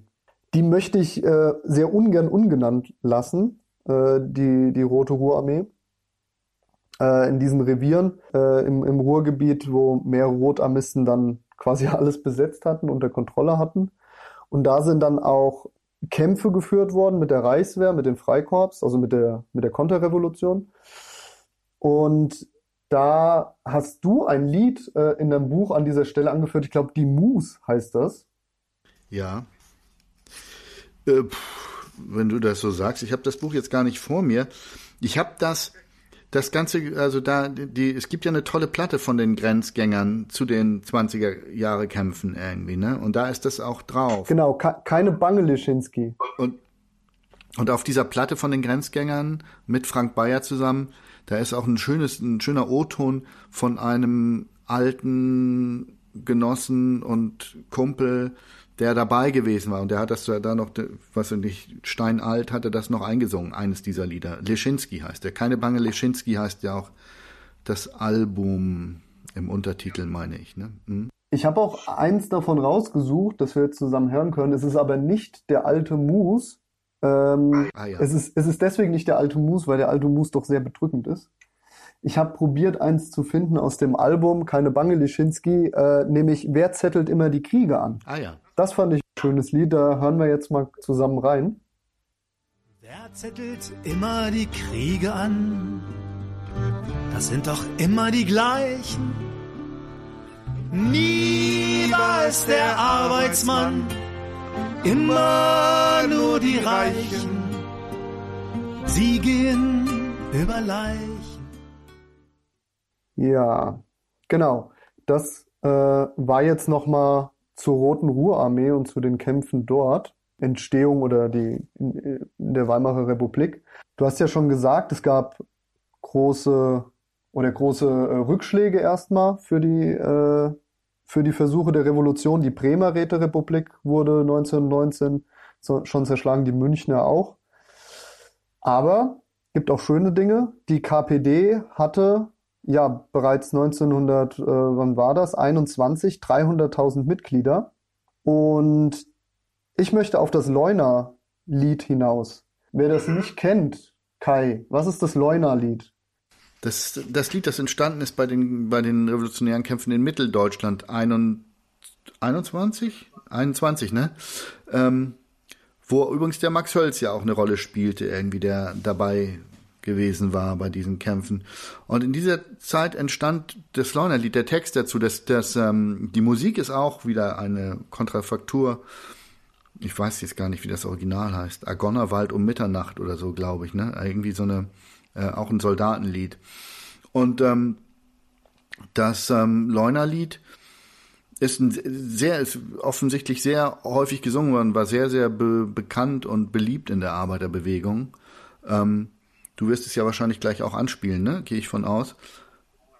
Und ähm, es ist wie auch äh, andere, auch zum Beispiel der kleine Trompeter, andere Arbeiterlieder, eigentlich, jetzt springe ich mal zurück zu dem, was wir vorhin hatten, zu dem, äh, zu der, zu der Definition. Eigentlich könnte man, wenn man das Lied so jetzt ohne Kontext liest, gar nicht sagen, ja, wo ist denn das ein Arbeiterlied? Weil es ist eigentlich, äh, es betrauert und äh, singt eine Anekdote, aber erst so in der letzten Strophe, wo, wo so ein, so ein Rache-Kontext immer ist, so, ein, so, so eine Rachestrophe, aber eines Tages, dann, ähm, du wirst es ja gleich spielen, irgendwie, dann werden wir gewinnen damit kriegt es eigentlich erst so diesen Bezug zum, zum Klassenkampf und zur ähm, die Konnotation zum Klassenbewusstsein, ne? zu den sozialen Kämpfen hier zu, zu eben revolutionären Kämpfen. Das finde ich beim Leunerlied und auch bei einigen aus dem, aus dem, äh, ja, beim kleinen Trompeter, wie eben gesagt, oder auch bei anderen, äh, auch aus dem, äh, na, aus den Ruhrkämpfen ganz entscheidend. Genau. Kurz nochmal zum Kontext. Es, es gab ja das Leuner Werk, Leuner Werke äh, ja. von äh, BASF. Genau, das war äh, frühe Textilfarbindustrie. Ja, gibt's ja heute auch noch BASF. Ähm, und die KPD ruft äh, tatsächlich zu einem Generalstreik auf. Also ähm, das lässt das Streikrecht, äh, du, du bist Jurist, Kai, ich nicht. Ich bin im Streikrecht wirklich nicht so daheim. Ich hoffe, du ein bisschen. Aber das sind ja auch alles Sachen, die sind ja heute gar nicht mehr äh, so möglich. Also sprich, die Partei ruft äh, zum Generalstreik auf. Das sind ja heute auch Kampfbedingungen, die wir heute nicht mehr haben, wie, sie, wie das, wovon das Leuner-Lied erzählt. Ähm, das sind ja noch andere Bedingungen.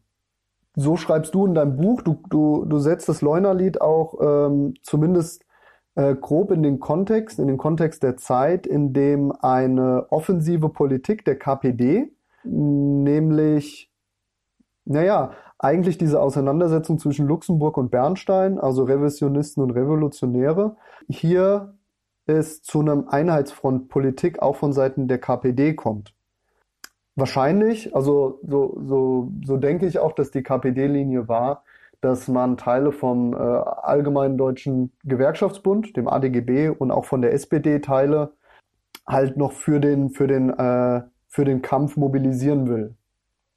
Und genau in diesem, diesem ganzen Kontext kommt es dann halt auch zu äh, einer Provokationsaktion in diesem Leunerwerk und die KPD reagiert halt mit einem Aufruf zu einem Generalstreik. Und die wurde dann sehr, sehr blutig niedergeschlagen, diese, diese äh, Arbeitswiderstand.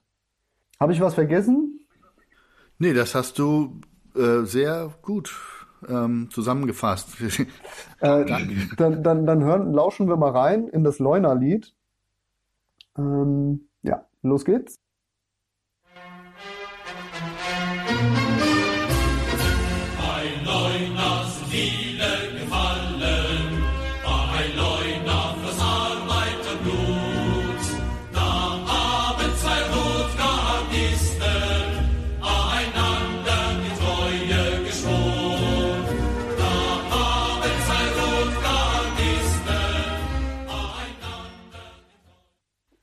Finde ja, äh, wir hören viel zu wenig Musik, auch wenn wir gerade eins hatten. Trotzdem finde ich generell, äh, können wir etwas hochfrequenter die Musiktitel einspielen. Und ähm, da ich so ein bisschen am längeren Drücker sitze, Kai, Kai, Kai muss ich so ein bisschen fügen, verweise ich zum einen auf eine, eine, eine Folge, die wir neulich bei uns in der Kommunistenkneipe hatten. Da wurde nämlich eine Hörgeschichte eingespielt zum Hamburger Aufstand von 1923.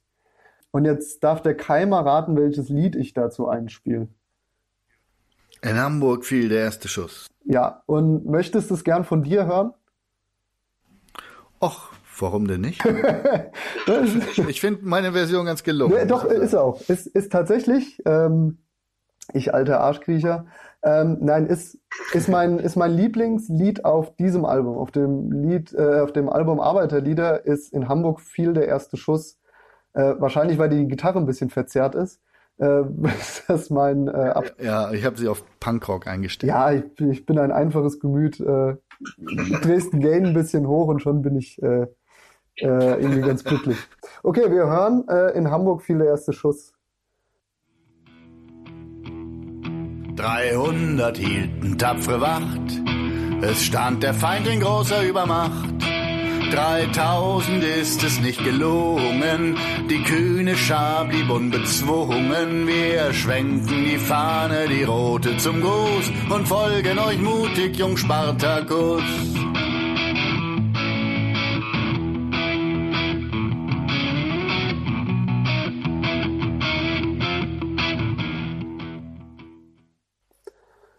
So, geiles Lied. Kai, was war da los? Was, was war am Hamburger Aufstand passiert? Das, der Hamburger Aufstand gilt ja so als das, der letzte Versuch der, des bewaffneten Kampfes, um die Machtfrage zu stellen, der dann scheiterte mit dem Hamburger Aufstand. Ähm, ja, die ganze Vorgeschichte, wenn ich die jetzt irgendwie, wenn ich die überhaupt zusammenkriege, ist natürlich auch dann ziemlich lang, irgendwie was im Jahr 1823 geschah mit der Ruhrbesetzung durch Frankreich und der Inflation und hin und her. Also das ähm, weiß ich gar nicht, ob ich es kann, aber ich, ich spare das ein bisschen aus jetzt. Was letztlich letztlich war es wieder mal so, dass ähm, äh, zum Generalstreik aufgerufen wurde, auch schon general gestreikt wurde. In, in Sachsen und Mitteldeutschland gab es äh, Arbeiterregierungen von Kommunisten äh, unterstützt. Äh, und ähm, es war herangereift eine Art revolutionäre Situation im, im, im Gesamtdeutschland, viele Streiks Land auf, Land ab. Und ähm, es gab einen Beschluss, dass wenn die Reichswehr gegen die Generalstreikenden in, in Gang gesetzt werden sollte durch Ebert, dass dann zum bewaffneten Aufstand gegriffen werden sollte, zu den Waffen gegriffen werden sollte und es zum bewaffneten Aufstand kommen sollte. Und es stellte sich wohl raus, dass ähm, ja die revolutionäre Lage abebbte. Die linken Sozialdemokraten waren nicht mehr mit dabei, waren nicht mehr bereit. Und so wurde dann auch in Leipzig, meine ich, äh, abgeblasen der, der bewaffnete Aufstand, weil die Reichswehr war schon in Gang gesetzt und war auch schon dabei, äh, den Streik niederzuschlagen.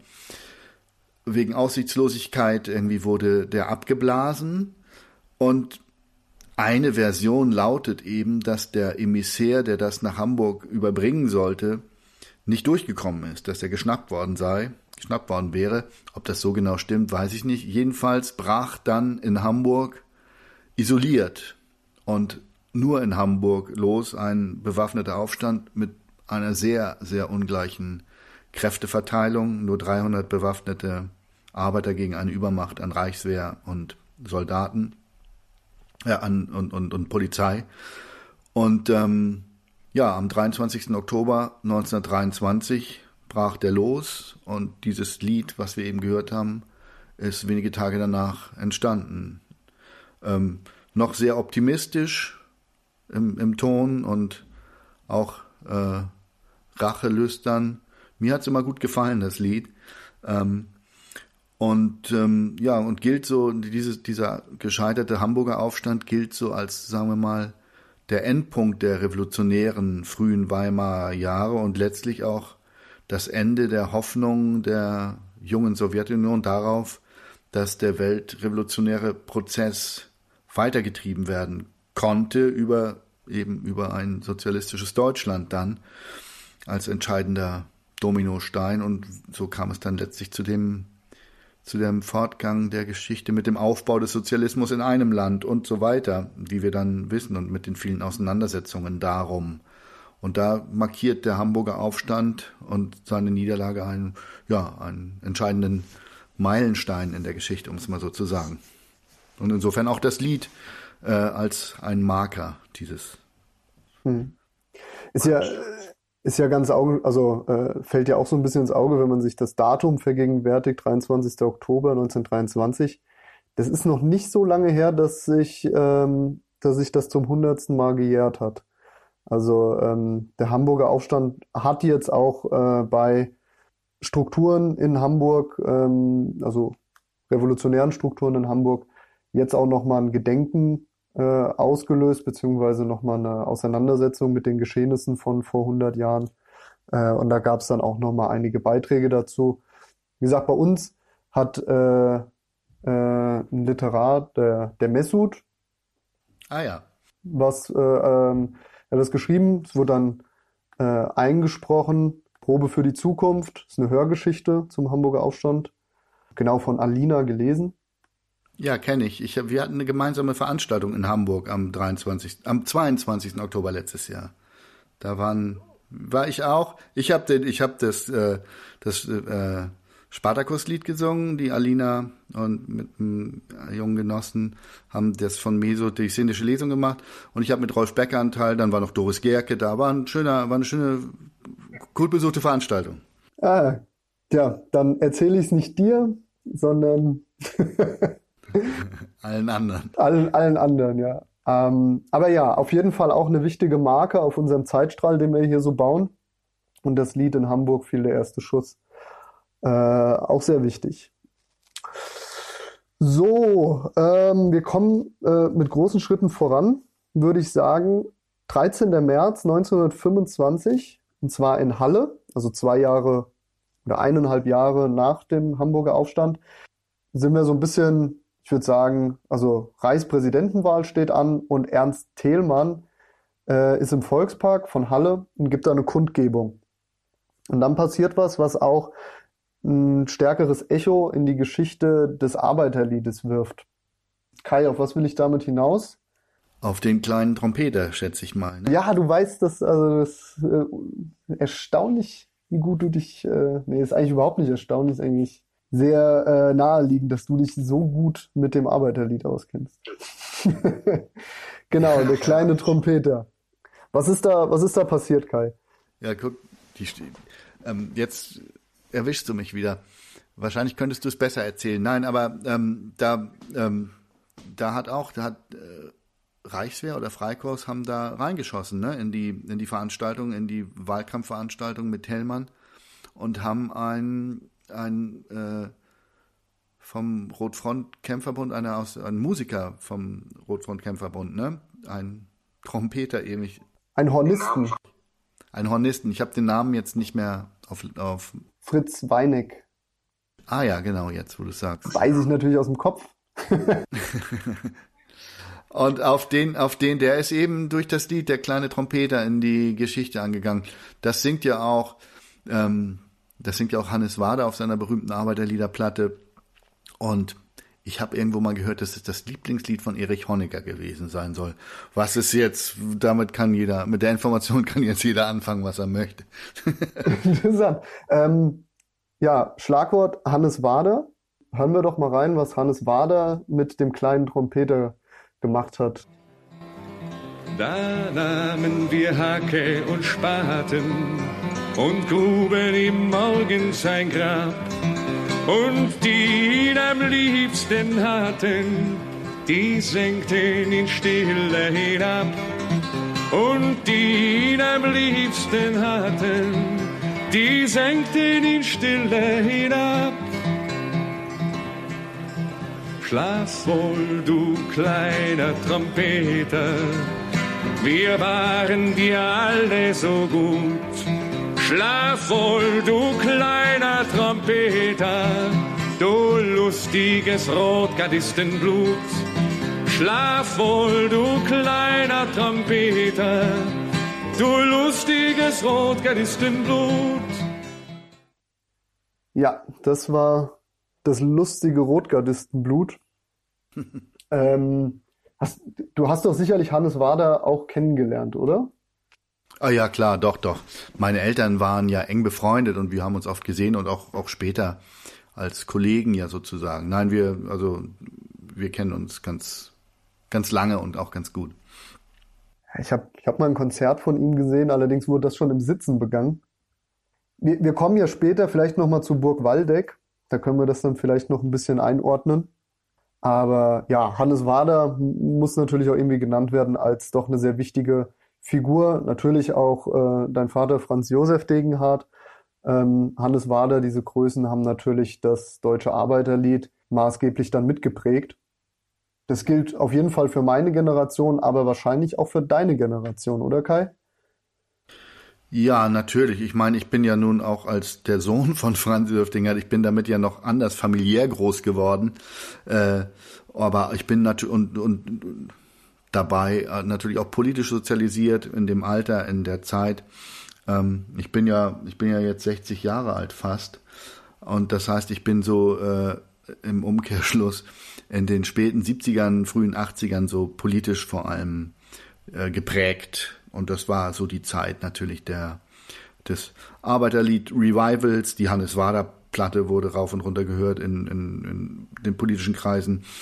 Und ähm, dann so äh, Anfang der Friedensbewegung, Anti-AKW-Bewegung. Das war so die Zeit meiner politischen Prägung. Und das äh, mit meinem familiären Hintergrund, ja. könnte auch eine eigene Folge prägen, sicherlich. Also sich auf die Zeit konzentriert. Äh, das ist mir ohnehin auch in der Vorbereitung von der Folge aufgefallen. Also man könnte hier ganz viele Folgen draus machen und sich bestimmten Zeitaspekten konkret widmen, äh, anstatt wie wir es jetzt machen, hier so einen, versuchen, einen, einen groben Überblick zu geben. Aber ich meine, das ist ja eigentlich auch Sinn der Angelegenheit. Es ist die Geschichte des Arbeiterliedes. Und du hast es ja gesagt, wir galoppieren da natürlich irgendwie durch durch die, durch irgendwie zig, durch die Jahrhunderte gewissermaßen. Und ja, na klar, könnte man überall anhalten und, ähm, und viel mehr erzählen. Und äh, wir, wir sind jetzt an einem Punkt, der ähm, herausstechend ist, aber aus einer, ähm, ich finde, aus einer doppelten Sicht heraus wird es jetzt äh, nochmal spitzt sich einiges zu. Auf der einen Seite haben wir Rationalisierungsprozesse, also wirklich innerhalb des Arbeits, des Produktionsprozesses. Der Fordismus ist rübergeschwappt von den USA, äh, also diese Form der Massenproduktion am Fließband ist nach Europa auch weitergetragen worden. Eine Rolle gespielt für IG Farben zum Beispiel. Äh, das haben wir also auf der einen Seite, dass sich irgendwie der Arbeitsprozess äh, nochmal anders entwickelt. Äh, die Entfremdung nimmt zu und äh, gleichzeitig auch die Monopolisierung. Diese, diese Fragen der politischen Ökonomie ähm, kriegen nochmal einen ordentlichen Schubser, was natürlich auch den Klassenkampf intensiviert. Und wir haben auch ähm, gleichzeitig, ja, wahrscheinlich aber auch Resultat dieser Intensivierung der, äh, der Klassen, der Verhältnisse im Klassenkampf, sehen wir auch eine Zuspitzung äh, der Angriffe von rechts in Italien äh, hat schon, also wir befinden uns jetzt etwa so 1929 in Deutschland, schon 1922 äh, mit, äh, hat die Macht in Italien Mussolini äh, mit dem Marsch auf Rom. Und auch 1929 sehen wir schon paramilitärische Nazi-Banden in Deutschland. SA, SS-Horden sind unterwegs. Der Repressionsapparat von der, von der Regierung und äh, konkret im Mai in, äh, in Berlin durch den Polizeipräsidenten Zörgiebel von der SPD.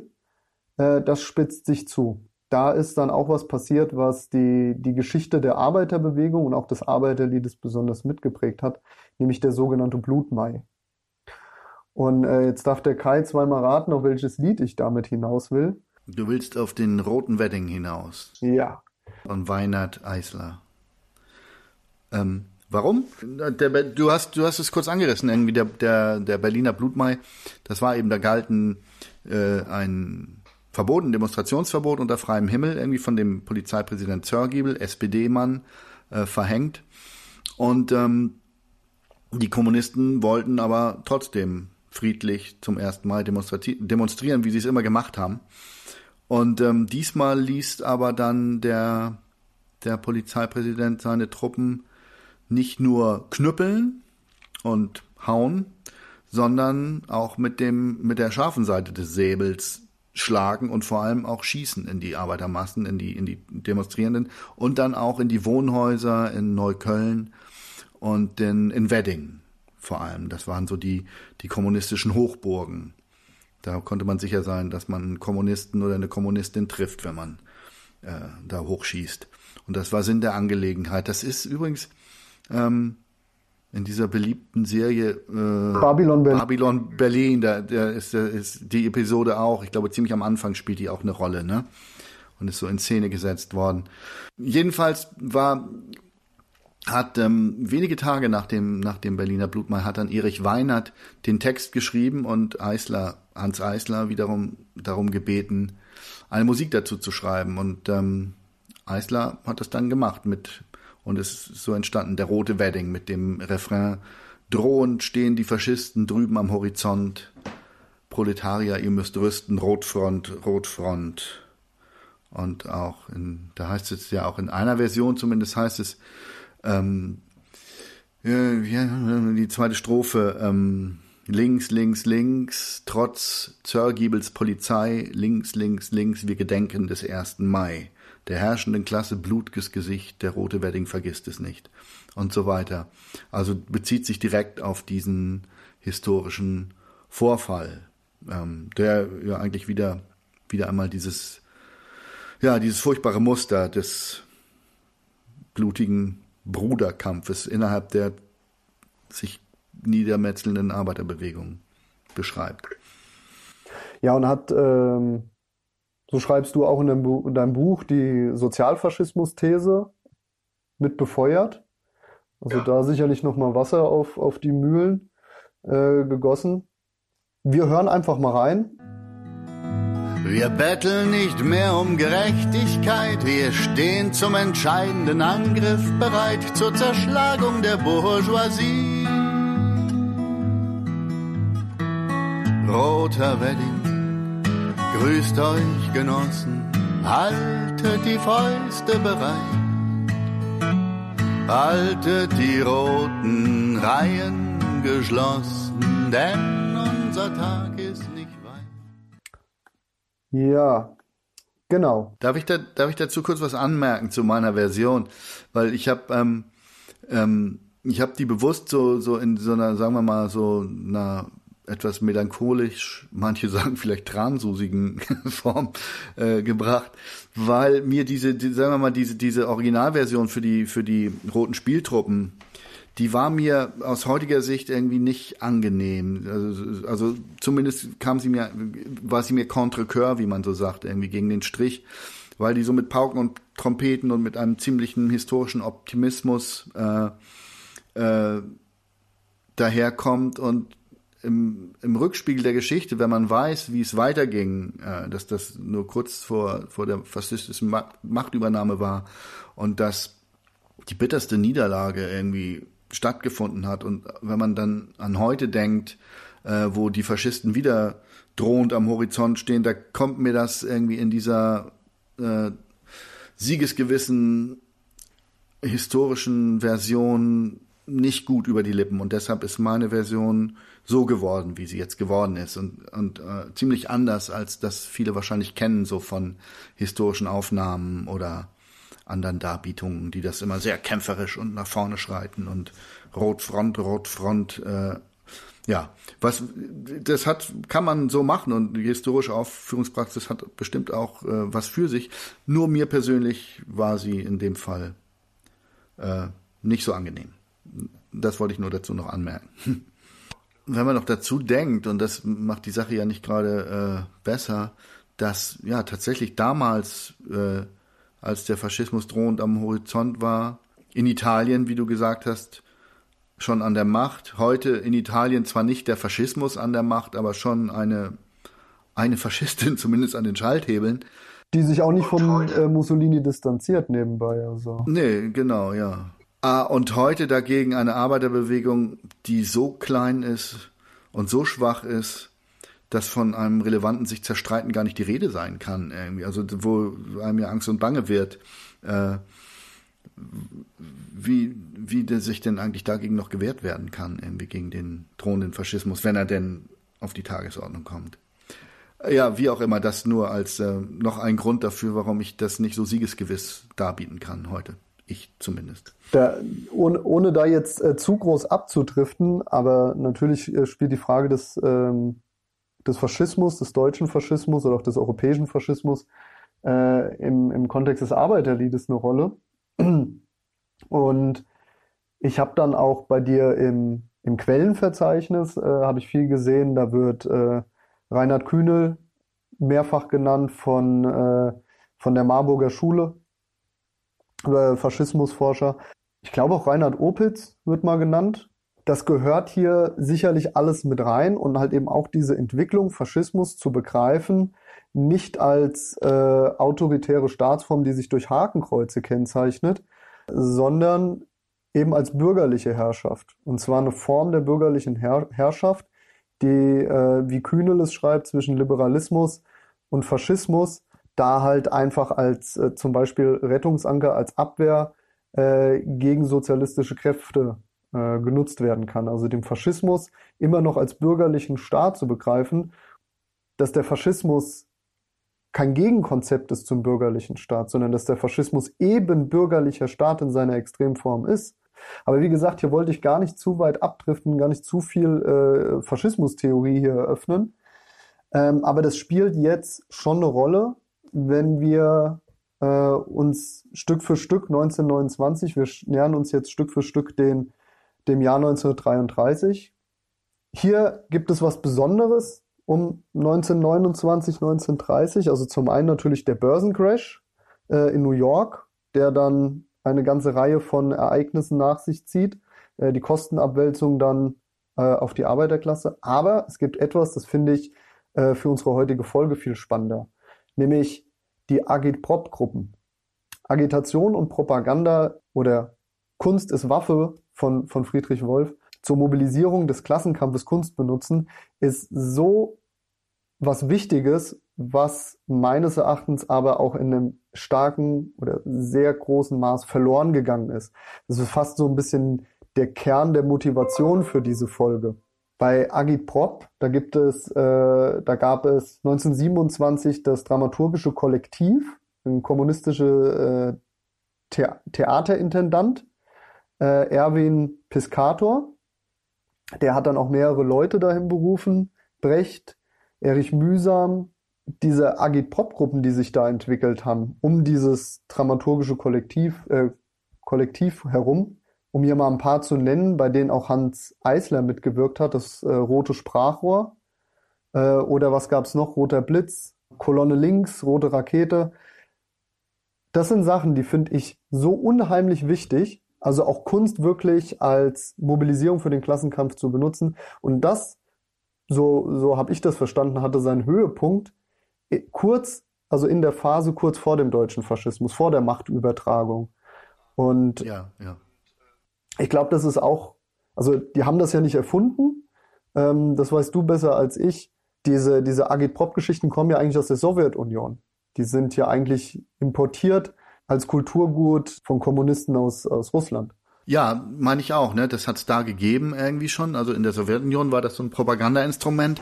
Aber man, ich, ich meine auch irgendwie, dass es eine, eine große Nähe gibt zum, zur Kabarettszene und ja auch Überschneidungen dann mit den, mit, mit äh, dafür schreibenden und wirkenden Künstlern, die auch gar nicht aus der Arbeiterbewegung direkt kommen, sondern eher so aus so einer, aus so einer bürgerlichen, linksbürgerlichen Schicht, Tucholsky, Weinert und so, die haben, die dann ja auch dafür, für die roten Spieltruppen mitgeschrieben haben, die auch, die auch schon so in den, in den, äh, in Zeitungen der KPD, in so Willy Münzenberg ähm, Publikationen geschrieben haben. Also da gab es eine große Nähe von, ähm, von bürgerlichen Kreisen auch zu den, zur Arbeiterbewegung und das Kabarett spielte da auch so eine, so ein, so ein Bindeglied in, in der Kunstform. Diese roten Spieltruppen, die haben ja auch nicht nur Arbeiterlieder gesungen, sondern auch so Spielszenen gehabt.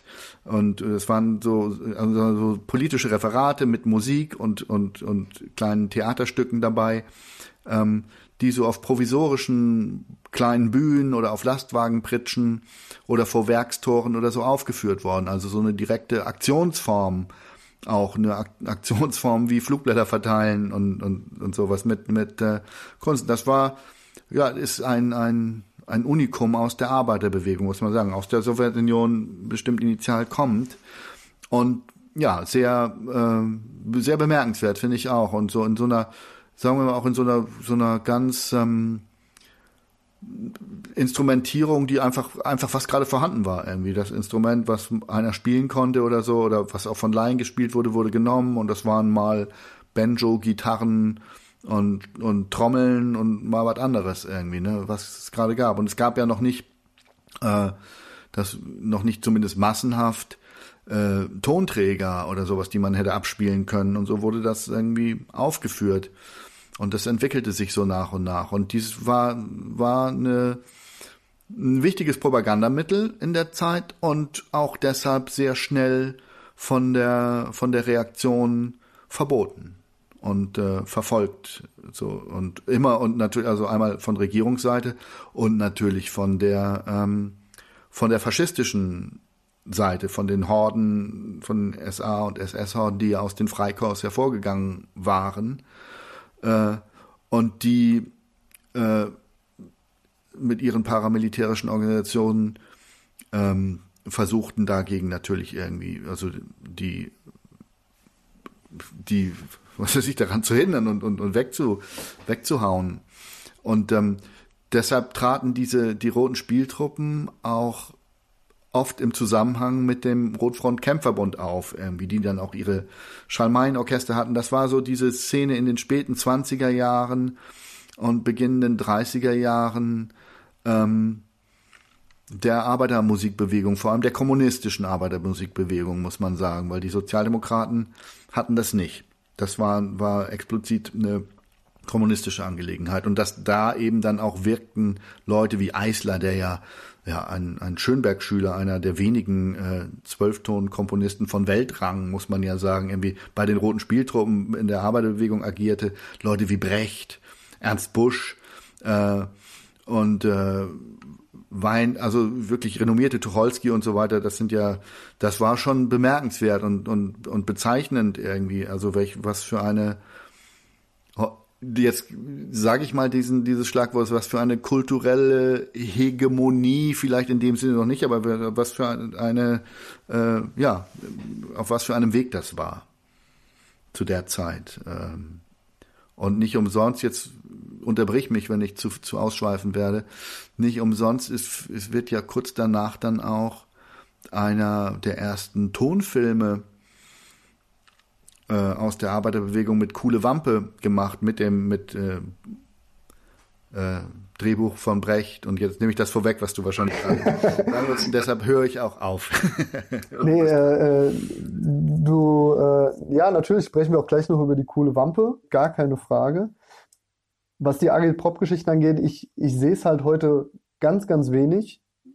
Mir fällt, mir fallen ganz wenige Gruppen ein, die das in Deutschland äh, machen, also klassenbewusstes äh, Theater, wobei es natürlich auch mehr ist, aber äh, szenische Demos, Sprechchöre in der Form, das, das, das wird sich nicht mehr so getraut. Wenn es dann rote Gruppen gibt, dann äh, haben die alle sehr ihr, ihr festes Setting und trauen sich da auch künstlerisch nicht wirklich viel auszubrechen, sondern haben da so eine feste Vorstellung, äh, wie, eine, wie eine rote Gruppe aussehen muss. Und mal abgesehen dabei habe ich immer das Gefühl, da geht äh, der Humor immer ein bisschen bei verloren. Das ist auch immer sehr schade. Das kann nämlich auch sehr äh, wirkungsvoll sein. Die, die, es gibt eine alte Gruppe aus, aus Nürnberg, die, die Prolos. Die gibt es schon seit 1980. Brauche jetzt gar nicht groß die Werbetrommel für, für, äh, für die Genossen irgendwie hier rühren. Das ist aber die ersten, die mir einfallen, noch im deutschsprachigen Raum, die wirklich so einen Scheiß noch machen. Die, die, die haben so einen Universal Soldier und äh, wenn da irgendwo Waffenexpo oder sowas ist oder äh, Sicherheitskonferenz in München, da haben die ihr Gestell und ähm, trauen sich halt alles ein bisschen spielerisch durch den Kakao zu ziehen, durch Übertreibung, aber halt eben bringen irgendeine Kunstform auf die Straße. Und ähm, das funktioniert äh, sehr gut. Das, ich ich finde sowas äh, immer sehr, sehr wirkungsvoll und das erreicht dann auch Leute und es kann auch Leute erreichen, die sich ansonsten vielleicht von klassischen äh, Formen der Agitation vielleicht nicht angesprochen fühlen. Also hier mein kleiner Appell an alle, die zuhören, traut euch ruhig auch mal äh, ein bisschen was Kunstvolles äh, zu integrieren in eure Aktionsform und nicht immer nur so die, die bekannten Formen reproduzieren und immer wieder auf die gleiche Kante zu hauen. So ein bisschen Mut zur, äh, zu neuen Ideen oder auch mal in alte Kisten greifen und alte Sachen auspacken, das ähm, es kann, glaube ich, äh, unseren, unseren Kampf nur begünstigen. Äh, das war mal so ein kleiner Appell von mir. Äh, worauf wollte ich eigentlich hinaus? Ich, ich wollte äh, ich wollte noch äh, hinaus auf den heimlichen Aufmarsch. Kai, magst du den hören? ja, gerne, ja, ja, Spiel. ja, ich weiß gar nicht mehr warum. Warum komme ich denn jetzt auf den? Äh, also der ist ja von Hans Eisler, aber ich weiß gerade nicht. Ja. Warum komme ich jetzt 1930 mit dem mit dem mit dem heimlichen Aufmarsch? Das kann ich dir leider auch nicht sagen. Ähm, er ist von Eisler vertont. Der Text ist, weiß ich jetzt auch nicht. Ähm, du hast es irgendwie auf deiner Kladde stehen irgendwie, ne? Wahrscheinlich, aber. Ja, ich habe mir aber. Ich komme jetzt, ich komme jetzt auch nicht wirklich dahinter, warum du den jetzt. ich habe mir irgendwas dabei gedacht, ähm, hoffe ich. Aber äh, es wurde sich auch bei unserem kommunistischen Adventskalender gewünscht von einem Robson Ponte 7. Wir wollen das auch gerne hören. Das reicht doch schon erstmal. Ja, oder? Das ist doch eigentlich Grund genug. Äh, absolut, absolut. Hören wir diesen Klassiker, den wir auch gar nicht überspringen wollen.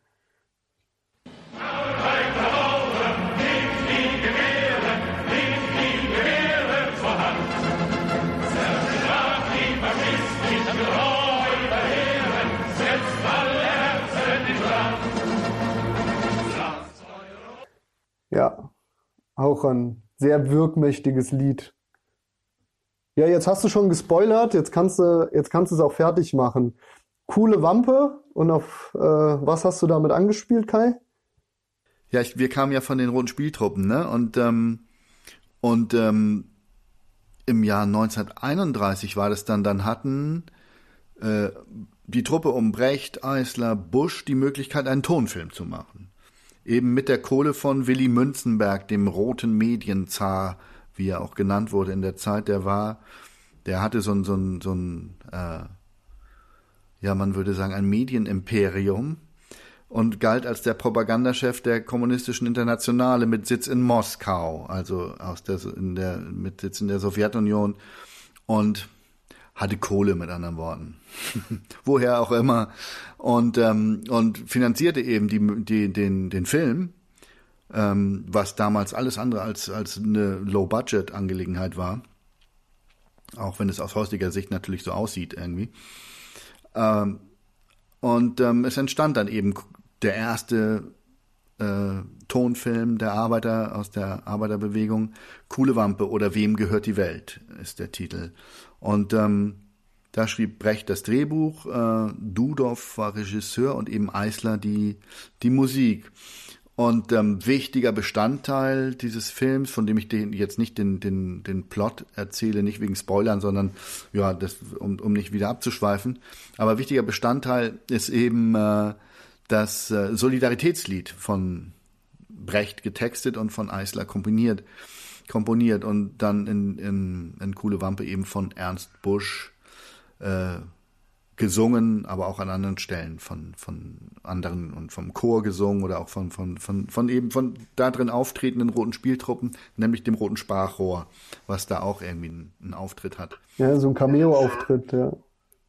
Ja, und, ähm, und ähm, das Lied äh, ist, ist das, was ja die meisten kennen. Ne? Ich, ich muss immer überlegen, wie das anfängt, weil ich immer durcheinander komme mit dem Einheitsfrontlied. Ich habe so, wie andere eine Links-Rechts-Schwäche haben, die ich übrigens auch habe, habe ich eine Solidaritätslied-Einheitsfrontlied-Schwäche. Und weil der Mensch ein Mensch ist, ist Einheitsfrontlied und vorwärts und nicht vergessen. Worin unsere Stärke besteht, ist das Solidaritätslied aus Coole Wampe. Also diese Strophe gab es auch da natürlich, vorwärts und nicht vergessen, worin unsere Stärke besteht, beim Hungern und beim Essen. Vorwärts nie vergessen die Solidarität. Aber dann die Strophen waren noch nicht die, die wir heute so singen sondern die hat Brecht erst äh, 1949, meine ich, so zusammengefügt und so ein bisschen aus Versatzstücken auch der alten ähm, der alten ursprünglichen Strophe, die sich mehr auf den Film und auf den Plot bezog ähm, aus dem Solidaritätslied.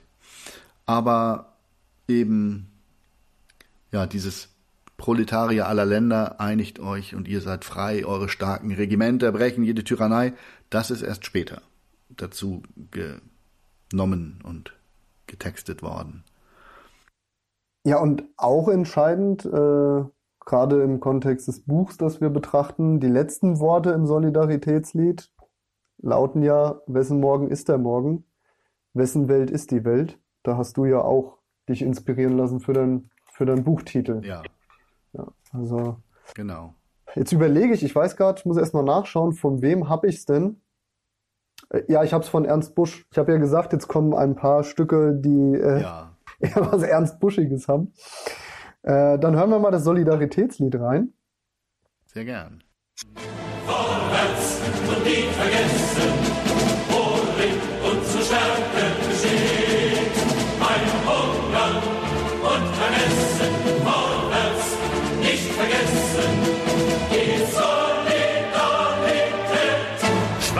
weißer, brauner, gelber, endet ihre Schlecht.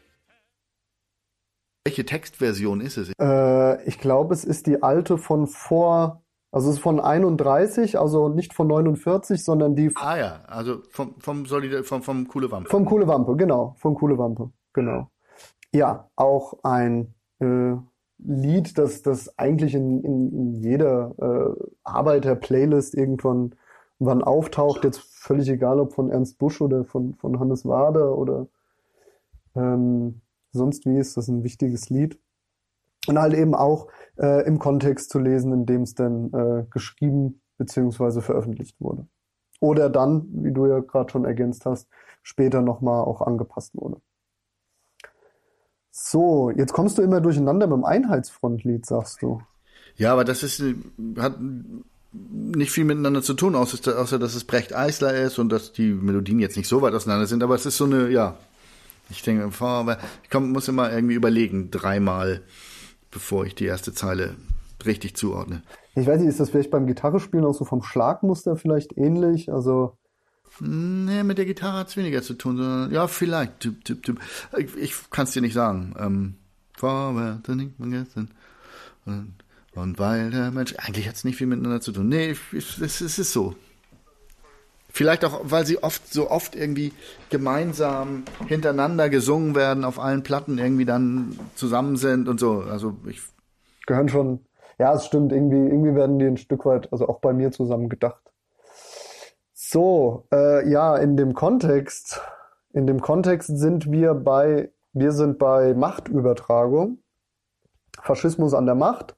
Könnt ihr jetzt wieder über Faschismustheorie sprechen? Das möchte ich mir aber für andere Folgen äh, lieber aufheben, bei der man dieses äh, extrem wichtige Thema der Faschismustheorie historisch und politisch einordnet aber halt eben auch ökonomisch. Und äh, dazu gehört halt eben auch die industriellen Eingabe und äh, im späteren Verlauf dann halt eben die sehr restriktive Politik, die dann von den deutschen Faschisten durchgesetzt wurde. Der, der, der Reichstagsbrand 1932 war ja ähm, bei Göring waren 25 Großindustrielle, die eigentlich den Businessplan von, von Hitler abgenickt haben, begrüßt haben. Und da waren alle Größen des, des, der deutschen Industrie und des deutschen Bankenwesens, die waren da vor Ort, ob das Krupp, Quant, Opel, Bayer, IG Farm, Siemens, äh, ja, waren alle da, alle Schweine, und haben sich eigentlich auf den Faschismus an der Macht geeinigt. Brecht und Eisler, jetzt korrigier mich Kai, haben dann 1934 aus der Immigration, also die sind äh, nach der Machtübergreifung sehr schnell nach nach Dänemark und haben dann da das Einheitsfrontlied geschrieben. Ist das richtig? Ja, ich glaube, Eisler war in London und Brecht war in, in Dänemark. Und ähm, haben, wie, wie sie genau kooperiert haben in der Zeit, ob sie sich geschickt haben, das weiß ich nicht genau. Ähm, äh, und es war 34 geschrieben, möglicherweise 35 ist es uraufgeführt, meines Wissens, irgendwie, von Bush mit einem riesigen Chor. Ähm, und ja, zur Zeit des tobenden Faschismus und noch vor dem Spanischen Bürgerkrieg, um es so in die, in die Zeit mal einzuordnen irgendwie. Ne? Ja.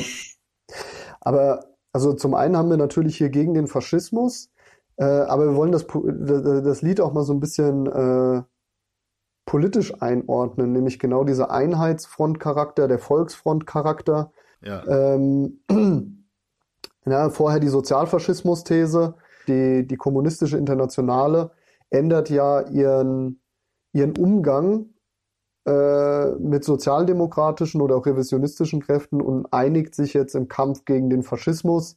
Äh, jetzt äh, alle Schultern zusammen, gemeinsam gegen den Faschismus. Ich denke, das findet sich im Einheitsfront-Lied, genau diese, diese Situation findet sich da wieder. Ja, genau. Also das ist ja auch zeitlich dann so konnotiert, weil es im 35 wurde auch von der Kommentaren das revidiert, der, der, die Sozialfaschismus-These und die auf die Volksfront-Politik orientiert, die sich dann aber wieder unterscheidet von der Einheitsfront-Politik. Also da gibt es ja, gab es auch immer Streitigkeiten auch innerhalb der verschiedenen Fraktionen der Kommunisten auch in Deutschland, die Einheitsfront gegen Volksfront, Einheitsfront gegen, also ich kenne das so aus Diskussionen, die ich habe mit äh, Rolf Becker zum Beispiel, mit dem ich ja zusammenarbeite, der aus der Gruppe Arbeiterpolitik kommt, die die Brandler-Thalheimer Linie vertreten. Ich will jetzt nicht zu ausschweifen werden und vor allem kenne ich mich auch gar nicht so gut damit aus. Aber ich weiß, dass es da viele, viele, auch heute noch viele Diskussionen drum gibt, irgendwie, ob man nun auf, ob die Volksfrontpolitik richtig war, und der, der Unterschied zur Einheitsfrontpolitik, zur Volksfrontpolitik ist, dass die Einheitsfrontpolitik will die Arbeiterbewegung vor allem zusammenführen und die Volksfrontpolitik, auf die sich geeinigt wurde, will natürlich auch die Bürgerlichen mit in den antifaschistischen Kampf einbinden. Äh, also rekurriert auch auf die bürgerlichen Kreise, auf den bürgerlichen Humanismus, den es auch zu gewinnen gilt, irgendwie im antifaschistischen Kampf. Und das war ähm, um äh, ich wollte dich jetzt nicht korrigieren oder sowas, aber so, das ist mein, mein, mein Umriss äh, für diesen zeitlichen Kontext 35 und der dann, ja, ja, zeitlich auch kurz vor dem Beginn des Spanischen Bürgerkrieges steht, der dann ja wirklich dann so, dann dahin führt auch zur weiteren Niederlage und dann zum wirklichen Durchmarsch des Faschismus, der dann ähm, äh, ja schon bald nach der Niederlage in Spanien irgendwie vom Atlantik bis zum Ural an der Macht war. Genau, ähm, ja, drückt sich dann, äh, drückt sich in Deutschland ja auch äh, aus, ist jetzt so ein bisschen auch schnell durch den, durch den deutschen Faschismus, aber äh, ja, vielleicht 1935 so als größere Marke die Nürnberger Gesetze, die ja diese, diese Rassen- und äh, Ariergesetze bezeichnet. Ja, diese Institutionalisieren des, von dem deutschen Faschismus und auch von der, der Ideologie hinter dem deutschen Faschismus, der stark durch äh, Antisemitismus und Rassismus geprägt war. Ähm, die Reichspogromnacht von 1938, die ja auch mit auf den 9. November äh, gefallen ist. Die Wannsee-Konferenz von 42, ähm, wo Reinhard Heydrich, ja, Chef von der SIPO, von der Sicherheitspolizei, Chef von, äh, kam da noch, weiß ich gar nicht, alle Reichsführer von SS kamen da alle zusammen und da wurde dann halt in der Wannsee-Konferenz eigentlich das Vorgehen vom Holocaust, äh, also der, der, der Form des deutschen Faschismus, der, der, der sogenannten Endlösung äh, an den Juden, wurde da geplant, organisiert und äh, koordiniert Natürlich auch der Weltkrieg, der 39, der. Kurz, kurz mal einhaken, nur weil du das vorhin auch gemacht hast ähm, und weil ich deshalb war ich ganz beeindruckt. Hast du diesen Fernsehfilm gesehen zur Wannsee-Konferenz? Den fand ich ganz gut. Beeindruckend. Ich glaube, von Geschonek ist der, von Matti Geschonek.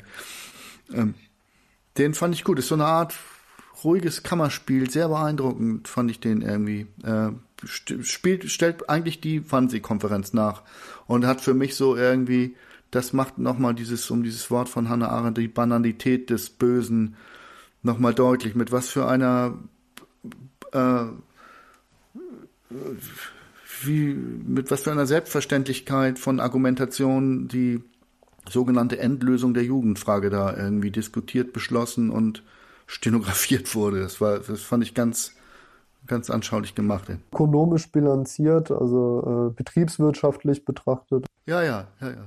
Mit so ganz, mit ganz, ganz pragmatischen Argumenten pro und contra abgewogen und äh, äh, war ist nur ein kleiner Exkurs. Ich fand das ganz beeindruckend, äh, weil wir eben auch den vorhin auch auf den jungen Karl Marx mal kamen und so. Dachte ich, kann ich das jetzt auch. Also Film gehört natürlich ja auch zur Kultur, äh, zum Kulturstammtisch dazu. Also gar keine Frage. War heute nicht unser Hauptaugenmerk, aber der war jetzt einfach in der Geschichte, wie wir sie bisher entwickelt haben, bis hierhin der Film noch nicht, also mal von coole Wampe abgesehen, noch nicht so, äh, noch nicht so präsent. Äh, genau, also nur das sind äh, vielleicht noch mal so für den deutschen äh, Faschismus. Äh, es gibt natürlich deutschen Antifaschismus, auch in der Zeit, der widerständig war. Ich äh, äh, denke immer zum Beispiel an die Roten Kapellen oder an viele, die ich jetzt äh, gar nicht alle aufzählen mag. Aber es gab Widerstand, es gab antifaschistischen Widerstand, auch organisiert aus der Arbeiterklasse, organisiert von der von den Kommunisten auch äh, Teile von den Sozialdemokraten natürlich. Aber in der, in der Kunstform, also in dem, in dem Arbeiterlied, äh, können wir vielleicht mal zusammenfassen oder ähm, kannst du ja noch mal was zu sagen, Kai. Da gab es da nicht so viel. Also ein deutschsprachiges Arbeiterlied unter dem deutschen Faschismus war eigentlich ausgerottet. Ne? Ja, wie auch. Äh, die waren entweder äh, im Knast in im KZ oder im Untergrund und die konnten das nicht singen. Und wenn, dann wurde es nur, wurden die alten Lieder mal gesummt, wie du das eben schon mal an einem Beispiel ja auch gesagt hast, gesummt so als Erkennungszeichen oder um sich selber Mut zu machen in, in der in der Dunkelheit im buchstäblichen und übertragenen Sinne. Und ähm, es gab, äh, es wurden dann aber Lager, es gab natürlich Lagerlieder auch in den Lagern, die äh, äh, zum Beispiel das Moorsoldatenlied ganz früh von 1933, was, was man natürlich nicht direkt als Arbeiterlied bezeichnen kann, aber irgendwie zumindest als Lied der politischen Gefangenen aus dem KZ Bürgermoor damals. Und so gab es auch andere Lagerlieder, die mitunter auch entstanden sind, äh, um das, um, um die Lagerkommandatur zu bespaßen. Äh, und da sind dann manchmal so unbemerkt auch, sagen wir mal, na, dissidente Fragmente mit, mit reingenommen worden, so versteckte äh, trojanische äh, Textzeilen oder sowas, die dann unbemerkt irgendwie da durchflutschen konnten. Aber das ist so, das ist es so, ne? Aber das ist auch ganz bemerkenswert irgendwie, was ist, was da so entstanden ist in den Lagern. Und vieles davon ist natürlich wahrscheinlich auch gar nicht überliefert oder gar nicht bekannt geworden, was dann da im Einzelnen irgendwie an Kultur auch gemacht wurde ähm, zur, zur eigenen Erbauung, zum eigenen Durchhalten. Und ganz entscheidend, und das ist natürlich in den Kanon der deutschen Arbeiterlieder eingegangen, sind dann die Lieder äh, im, aus dem Kampf in Spanien natürlich, ne? Und weil da ja auch Ernst Busch irgendwie ein, ein großer äh, eine große Bekanntheit hatte irgendwie und der, der da wirkte und auch Eisler dafür schrieb und auch andere aus der Emigration heraus irgendwie texteten, zum Beispiel das Lied der Thälmann-Brigade oder ja, ist das Spaniens Himmel breitet seine Sterne, ne? Das ist die Thälmann-Brigade. Äh, und äh, gibt andere, die ich jetzt nicht so auf der Pfanne habe, aber gleich wieder. Ähm, die, die jetzt natürlich Spanien-Kampflieder sind und keine, keine Arbeiterlieder aus Deutschland in dem Sinne. So. Ähm, trotzdem habe ich genau die mitgebracht. hast, du, hast du bei mir gespickt? Ähm, nee. Genau, also einmal äh, die Tillmann-Kolonne. Die wurde sich auch äh, bei uns gewünscht von jln.bl, wahrscheinlich Ju, Julian. Ja, die Internetnamen sind immer so, das sind ganz hübsche, pfiffige Namen. Äh, lassen sich gut lesen. Aber genau, da wurde sich auch die, die äh, Thelmann-Kolonne gewünscht. Und hast du ja gerade eigentlich schon äh, ich hatte mir noch notiert bei dem, bei dem Stück äh, die Musik von, von Paul Dessau, Text von Karl Ernst. Und der Text, wenn ich mich richtig erinnere, ist das ein Pseudonym und das ist seine Frau, die Frau von ähm, Dessau. Die den Text ah, da klingelt was. Ja, stimmt. Jetzt, wo du es sagst, erinnert mich das irgendwie, dass da ein Pseudonym erwähnt wurde. Hat, ja. Und äh, das Lied ist für die 11. Interbrigade der deutschen Antifaschisten gegen die Frankisten äh, also gegen die Franco-Faschisten, die Frankisten geschrieben.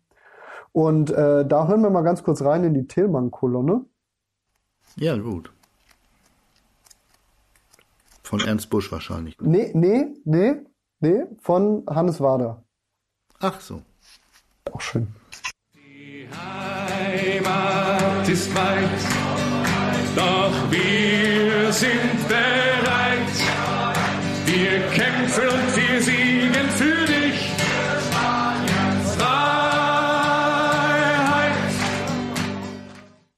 Wieder mal Hannes Wader äh, mit einem wichtigen wichtigen äh, Stück auf den äh, äh, auf den auf den Spanienkrieg jetzt eingehen. Das äh, könnte ich mich auch lange drüber auslassen, aber das äh, macht die ohnehin schon lange Folge, würde das glaube ich endgültig sprengen. Ja, das führt uns auch ein bisschen vom Weg ab. Ne? Genau, das ist dann auch weniger deutsches Arbeiterlied. Ich habe aber auch noch, äh, deswegen fand ich auch äh, schön, dass du das gerade eben nochmal angedeutet hast, die Lagerlieder, die ja auch keine Arbeiterlieder sind, aber halt eben doch so eine Besonderheit der der Geschichte oder auch der Liedgeschichte im Gesamten. Und ich habe das Buchenwaldlied, hatte ich ausgesucht. Kennzeichnet sich natürlich auch der Ruf der Buchenwald äh, äh, Häftlinge besonders widerständig äh, gewesen zu sein, sich nachher selbst befreit zu haben, äh, die Parole mitgeprägt zu haben, nie wieder Krieg, nie wieder Faschismus. Auch innerhalb der, der, der Häftlingsphase entwickelte sich die, die sogenannte ILK, äh, internationale Lagerkomitee in, in Buchenwald und als Teil der, der ILK in Buchenwald dann noch die, die sogenannte IMO, die internationale, internationale Militärorganisation. Und so hatten, haben die Häftlinge in Buchenwald ja tatsächlich, äh, ist es ihnen ja gelungen, sowohl äh, Waffen, die sie produziert haben, für die Waffen-SS äh, zu, zu beschädigen, zu sabotieren, dass die nicht, äh, nicht, äh, nicht, nicht schussfähig waren und gleichzeitig unter den, den Holzdielen äh, selber Bewaffnung versteckt für potenzielle Aufstände. Und das äh, konnten die Buchenwald-Inhaftierten ja dann auch 1945 machen, weil in dem Fall die Alliierten vom, vom Westen vorgedrungen sind nach Buchenwald. Ein Exkurs über mehrere Lagerlieder würde sich insgesamt lohnen. Weiß man viel zu wenig drüber, finde ich, Kai. Also ich habe gar nicht so viel Ahnung von Lagerliedern, um ehrlich zu sein. Also Moorsoldaten und Buchenwaldlied, das war's. Ja, ich kenne mich auch nicht, nicht, nicht so groß, aber es gibt ja auch die, da haben die Grenzgänger auch eine gute Platte gemacht irgendwie, ne, aus den, ähm, äh, zu den Lagerliedern. Und es gibt auch so eine, eine ganz gute Veröffentlichung, die ich von, von Inge Lammel, die da viel, äh, viel in die Archive gegangen ist. Denn, ja, wie gesagt, vieles, vieles weiß man wahrscheinlich auch überhaupt nicht. Denn wer hat denn das Zeug irgendwie, was die aufgeschrieben haben, was die vielleicht notiert haben, irgendwie gesungen? Das ist ja nicht überliefert, das ist ja nicht dokumentiert, das ist ja alles irgendwie ja, vernichtet. Ne? Wir hören mal in dieses äh, ja, sensible Stück, das Buchenwaldlied von, ist entstanden 38. Wenn der Tag erwacht, ehe die Sonne lacht, die Kolonnen ziehen zu des Tages Mühen hinein in den grauenden Morgen. Und der Wald ist schwarz und der Himmel rot. Und wir tragen im Brotsack ein Stückchen Brot. Und im Herzen, Sorgen. O Buchenwald, ich kann dich nicht vergessen, weil du mein Schicksal bist. Wer dich verließ, der kann es erst ermessen, wie wundervoll die Freiheit ist. O Buchenwald, wir jammern nicht und klagen, und was auf uns Dann ähm, sind wir nämlich historisch so weit fortgeschritten, dass äh, der Zweite Weltkrieg endet, da von, also aus Sicht des Arbeiterliedes äh, hier einfach natürlich nicht viel passieren konnte. Und dein Buch lässt du jetzt quasi zwei Zeitstränge weiterlaufen für die Phase 45 bis 90, nämlich einmal eine Betrachtung der DDR und separat in einem anderen Kapitel die Betrachtung der BRD in dieser Zeit. Also da hat sich das Arbeiterlied unterschiedlich entwickelt. Ja, klar, zwei, zwei Staaten mit verschiedenen, mit, verschiedenen, ja, mit verschiedenen Produktionsverhältnissen und ähm, letztlich, ich hätte, ich sag's immer so, ich hätte es mir einfach machen können und sagen, in der DDR gab's ja keinen Klassenantagonismus mehr, denn ähm, es gab ja sozialistische Produktionsverhältnisse, volkseigene Betriebe, Genossenschaften und so weiter.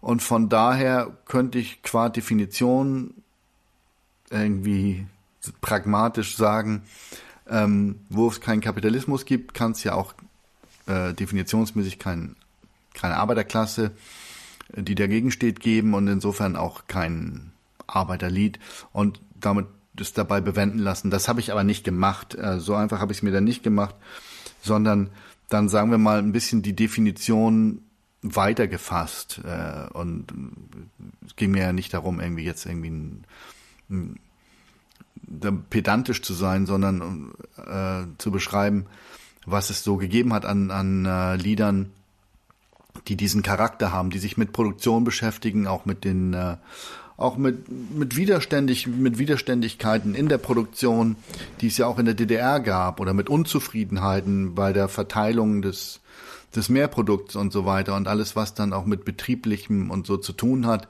Und das habe ich versucht in dem Buch zumindest in den, an, in, an den wichtigsten Wegmarken irgendwie festzustellen in der DDR. Und in der Bundesrepublik war natürlich der Kapitalismus weiter virulent und mit denselben herrschenden Familien auch zum großen Teil und mit denselben Personal.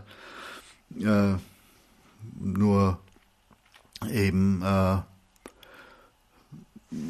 unter anderen Bedingungen. Und da hat das Arbeiterlied natürlich äh, ja unter den, den bekannten Bedingungen dann eben wieder angefangen zu wirken, irgendwie, nachdem die, die Illegalität vorbei war.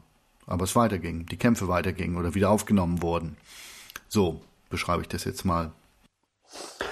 Ich fand, das, das, das war was, worüber ich mir im Vorfeld gar nicht so viele Gedanken gemacht habe.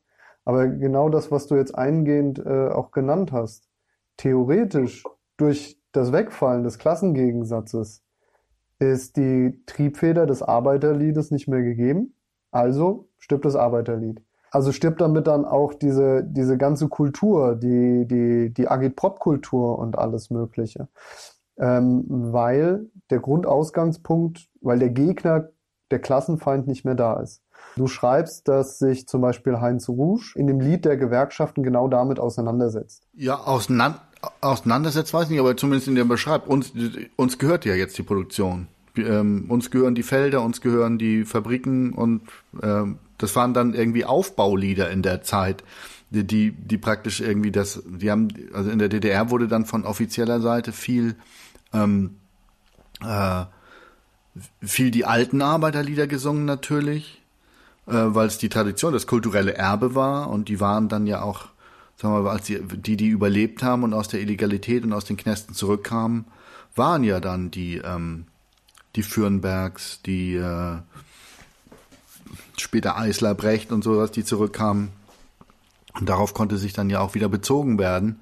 Und die, äh, und das war insofern dann auch staatstragend, sagen wir, das alte Arbeiterlied im, als, als äh, jetzt haben wir die Macht und jetzt singen wir unsere Lieder in dem Sinne und das oft in sehr feierlichem Pomp äh, dargeboten, ja, wie das bei staatstragender Kunst ja oft oft so ist.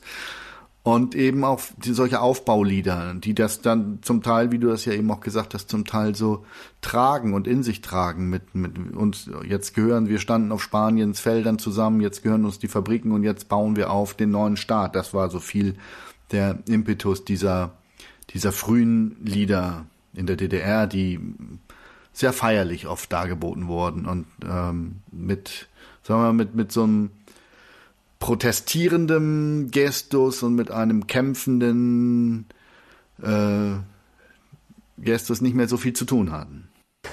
Weil, weil es gerade, weil, weil der Name schon gefallen ist, Fürnberg, ja. wer dem jetzt vielleicht auch kein Begriff ist, der äh, von ihm stammt zum Beispiel auch das Lied von der Partei. Das berühmt-berüchtigte. Berühmt-berüchtigte, genau. Ich muss zugeben, bei uns heute ähm, auf einer Party eher mal ein bisschen so zum Lachen, zum Schmunzeln. Dafür ist es ganz tauglich. Äh, ansonsten hat das Lied, äh, ist schwer aus heutiger Perspektive noch so richtig ernst zu nehmen und trotzdem kennt es halt jeder. Also ich glaube, jeder kennt das Lied der Partei. Trotzdem ist das in so einem Epos geschrieben.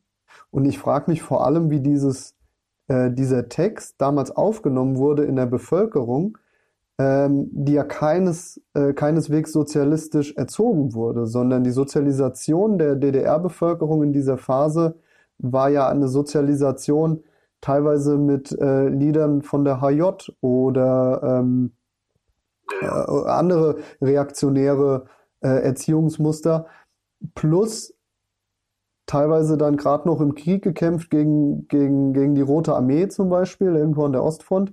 Und jetzt ist man in der DDR und soll auf einmal das Lied von der Partei singen. Ich, ich stelle mir das kulturell als äh, ziemliche Überforderung vor für die, für die DDR-Bevölkerung der, in der Zeit. Ja, frag, da bin ich jetzt überfragt, aber gebe ich dir recht. Ich weiß, also ich, ich bin jetzt auch, ich habe das jetzt nicht auswendig vor Augen genau, aber das ist schon schon schräg, ja. Die Partei, die Partei, die hat immer recht von Stalin geschmiedet und so. Ja, ähm, das ist ihm, glaube ich, auch, das ist ihm auch ziemlich äh, um die Ohren geflogen irgendwie und wird ja heute auch, wenn es zitiert wird, immer so, ja, ja, die Partei, die Partei, also praktisch so als da, da zeigt die DDR sich ja von ihrer, von ihrer eigentlichen Seite irgendwie totalitär und äh, Gehorsam einfordern, dann kommt Stalin noch drin vor und so. Ähm, äh, ich glaube, dass ähm, dass dem Louis Fürnberg das ähm, hätte er im Nachhinein wahrscheinlich lieber nicht geschrieben gehabt. Er hat sehr, er hat nämlich auch sehr schöne Lieder geschrieben, muss ich sagen. Ja, also das ist jetzt das, äh, dafür kenne ich ihn. Ist dann auch vielleicht schade, ne, wenn man damit so eine äh, so einen zweifelhaften Ruhm oder vielleicht auch einen Ruhm äh, bekommt und vielleicht ja, ist der so ein bisschen. Aber, aber wo wir schon dabei sind, der Bush hat in der Zeit, in den frühen 50ern, irgendwie eine ganze Reihe von Stalin-hymnischen Platten rausgebracht. Irgendwie Stalin zum Geburtstag, Stalin, Freund, Genosse und so. Also da, da, ähm, das, das gibt's auch. Also, ähm, und das ist, das ist wirklich schauderhaftes Zeug. Da habe ich mal reingehört. Das ist wirklich schauderhaft. Nicht, also unabhängig von, unabhängig von Stalin und sowas, das meine ich, lass uns da jetzt auch nicht drauf eingehen, aber das ist auch von seiner, das ist richtig so ein feierlicher Personenkult-Schmonz irgendwie. Das würde ich, würde ich an Ernst Busch auch nicht gerne, gerne mal Nachlass haben. Ja, aber ich, ich finde das halt wichtig, dass wir äh, ein Teil der, der Zeugnisse unserer Geschichte sich halt eben auch in unseren, in unseren Liedern manifestieren. Und die Auseinandersetzung damit ist ja auch was, was ich äh, gerade mit älteren Genossen oder wo ältere Genossen sich jetzt auch auf ihre älteren, auf ihre, sagen wir mal, auf ihren Lebensherbst allmählich auch einräumen, naja, vielleicht hätte man kritischer an der einen oder anderen Stelle mit der eigenen Geschichte umgehen müssen, um sie besser transportieren zu können den, das, das höre ich inzwischen nicht selten, dass man, dass man da vielleicht auch den Wunsch hätte, na ja, hätte man, also man soll sie ja nicht leugnen, man soll sie nicht wegräumen, sondern man soll ja halt der Geschichte sachlich begegnen.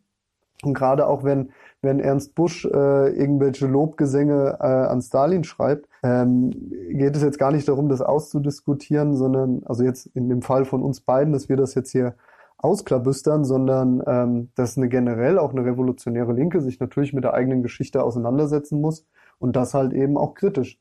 Und äh, ich habe manchmal das Gefühl, dass, dass es äh, eine älteren Generation äh, von, von deutschen Sozialisten ein bisschen im Kontext ihrer Zeit äh, nicht immer so leicht von der Hand gegangen.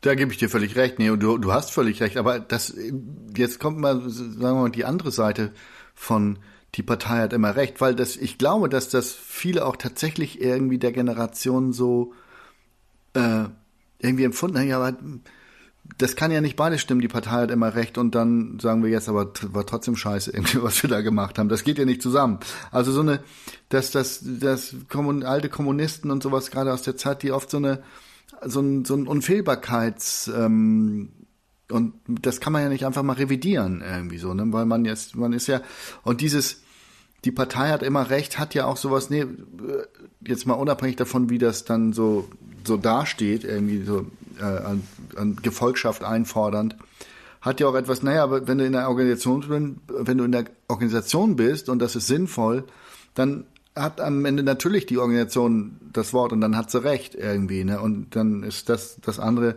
das das dialektisch zu sehen und sagen, ja, aber das ist ja nicht in Stein gemeißelt recht für immer irgendwie. Das kann sich ja auch verändern und kann sich auch im Nachhinein als falsch rausstellen. Das ist natürlich schwer und erfordert ein bisschen ähm, ein bisschen mehr mh, mm, ja an an Dialektik und dann auch an Aufarbeitung immer wieder. Und das ist, ist den Kommunisten in ihrer ganzen Geschichte ja nie leicht gefallen, irgendwie von Stalin über Realsozialismus und so weiter. Das ist ja ein schwieriges Feld immer gewesen. Das Lied der Partei, ja. Also ist, eigentlich, ist, eine, ist eine spannende Diskussion so wert. Ne? Wenn, wenn eine kommunistische Partei der logische Ausdruck der Interessen der vielen ist, ja, dann hat natürlich, haben die vielen immer recht. Und äh, dann, dann ist das, äh, ist diese Satz, ist diese Zeile natürlich auch irgendwie korrekt. Belassen wir es mal ganz kurz bei dem ja, Exkurs ja. Äh, von diesem Lied.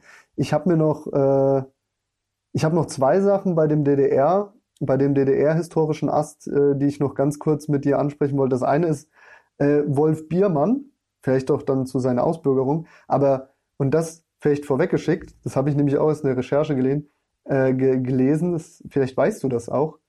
Äh, Dieter Dehm war Produzent, im, also nach der Ausbildung von, von Wolf Biermann im, im Westen.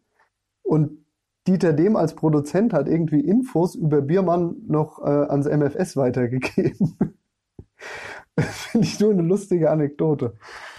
Also das weiß ich nicht. Also woher soll ich wissen, ob was der weitergegeben hat oder nicht.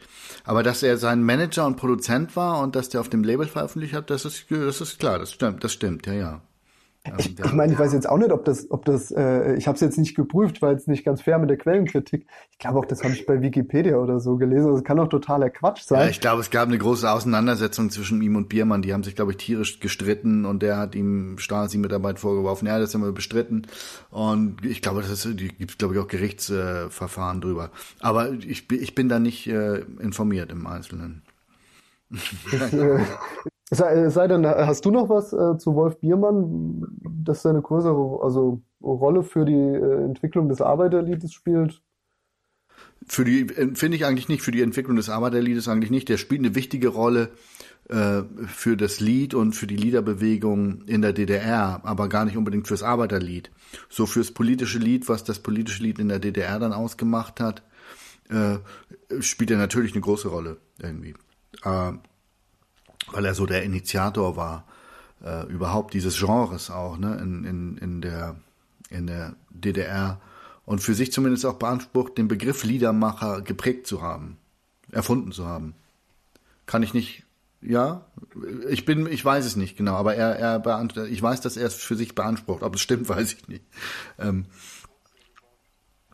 ich glaube, er, er, er bezieht, er hat mal gesagt, dass Brecht hat sich Theatermacher genannt und das hat er irgendwie da genannt, dann hat er sich Liedermacher genannt, um so diesen handwerklichen Begriff rauszuarbeiten.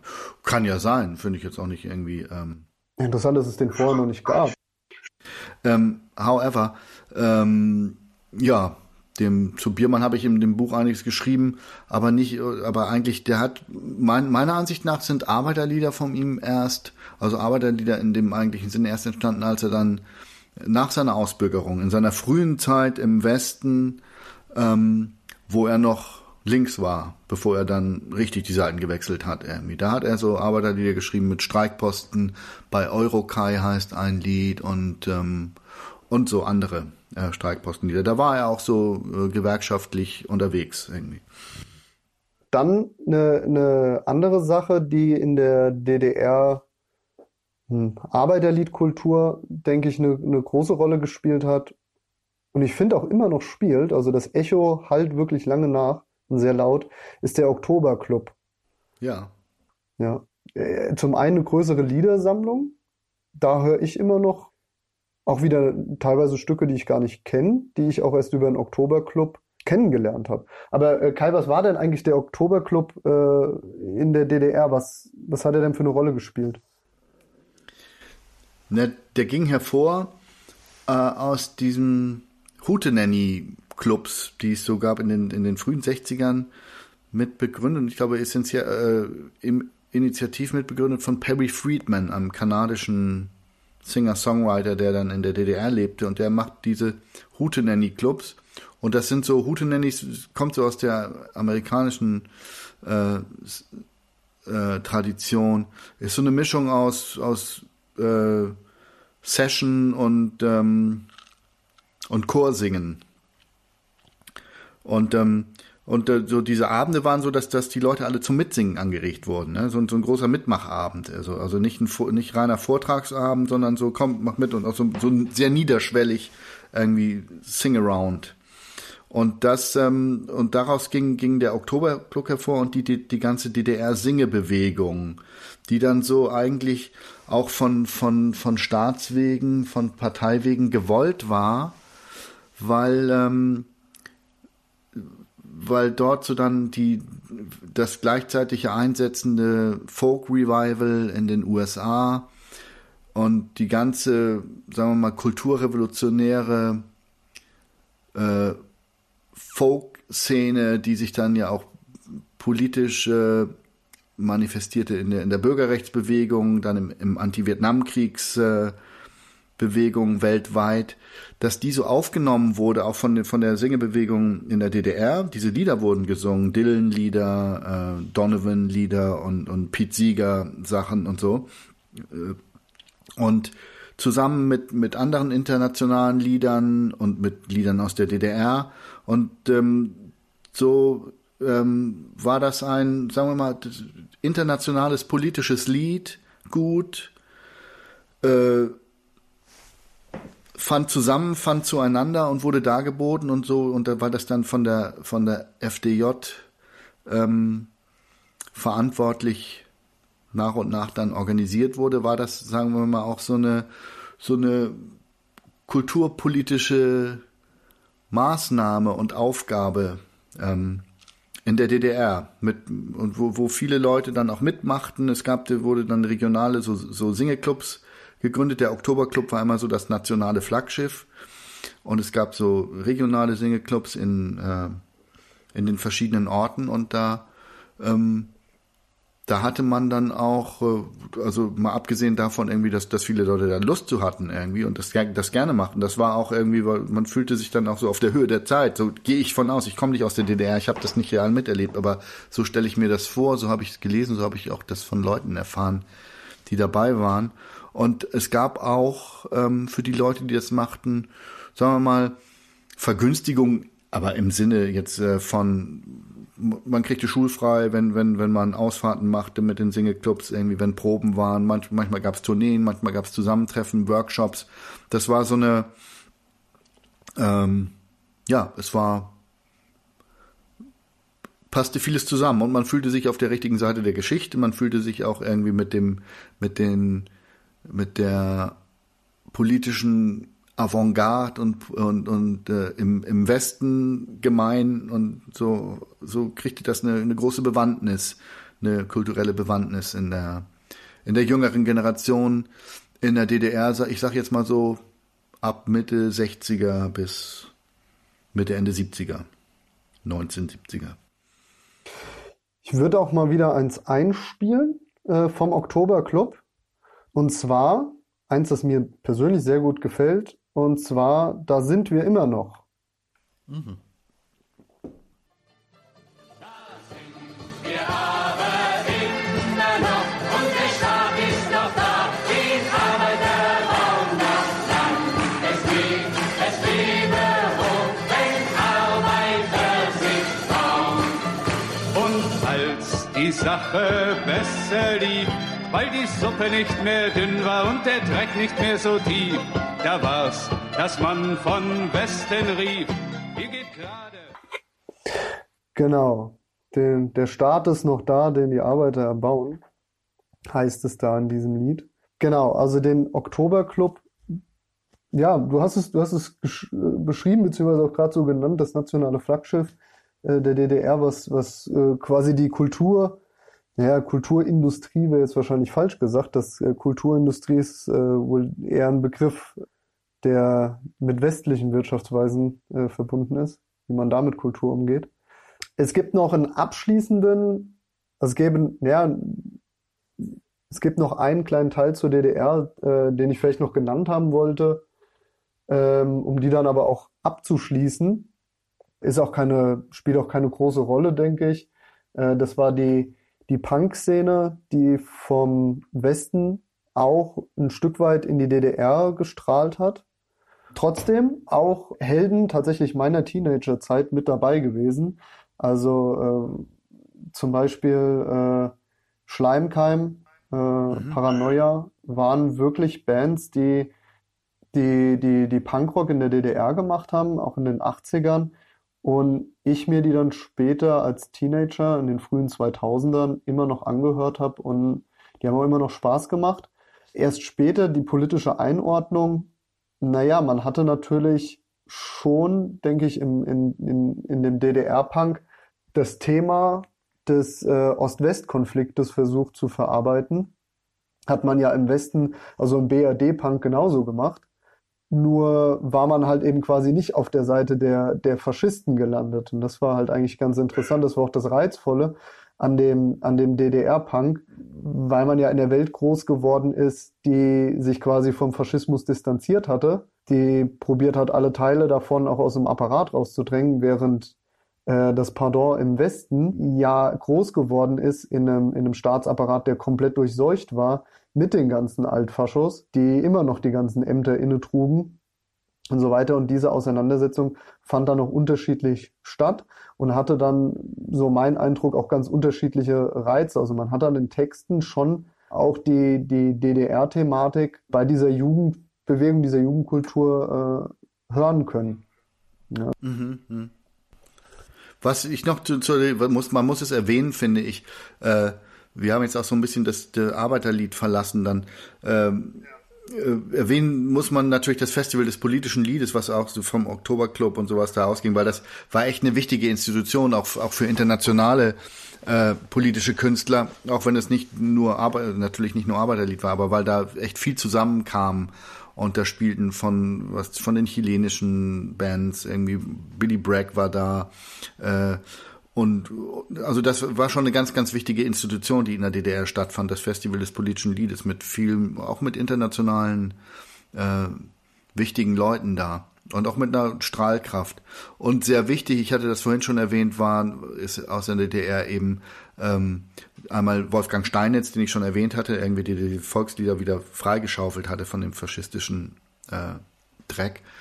Und ähm, und Inge Lammel, die für die in, für äh, und bei Steines gearbeitet hat, die eigentlich das Arbeiterlied überhaupt ausgegraben und so so strukturiert hat und und da sehr sehr viel ähm, Archivarbeit geleistet hat. Alles was und ich auch alles was heute irgendwie sich mit Arbeiterlied befasst, geht zurück auf dieses oder das meiste geht zurück auf dieses Werk von Inge Lammel, das Arbeiterlied, erschienen 1970 in der DDR, was eigentlich diese diese Geschichte so zum ersten Mal in, in diese äh, konsistente Reihenfolge gebracht hat und das auch so kontextualisiert hat. Also ein ganz, ganz wichtiger Meilenstein auch irgendwie in, in der, kommt aus der DDR für die, für die Forschung irgendwie, was, was Arbeiterkultur angeht und vor allem in der Musik.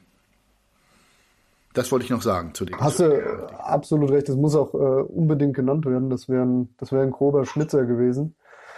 Sagt über die vielen Dinge, über die ich mich ärgern werde, die wir nicht genannt haben. Das, das hätte mir sehr wehgetan, äh, dass gar keine Erwähnung gefunden hätte.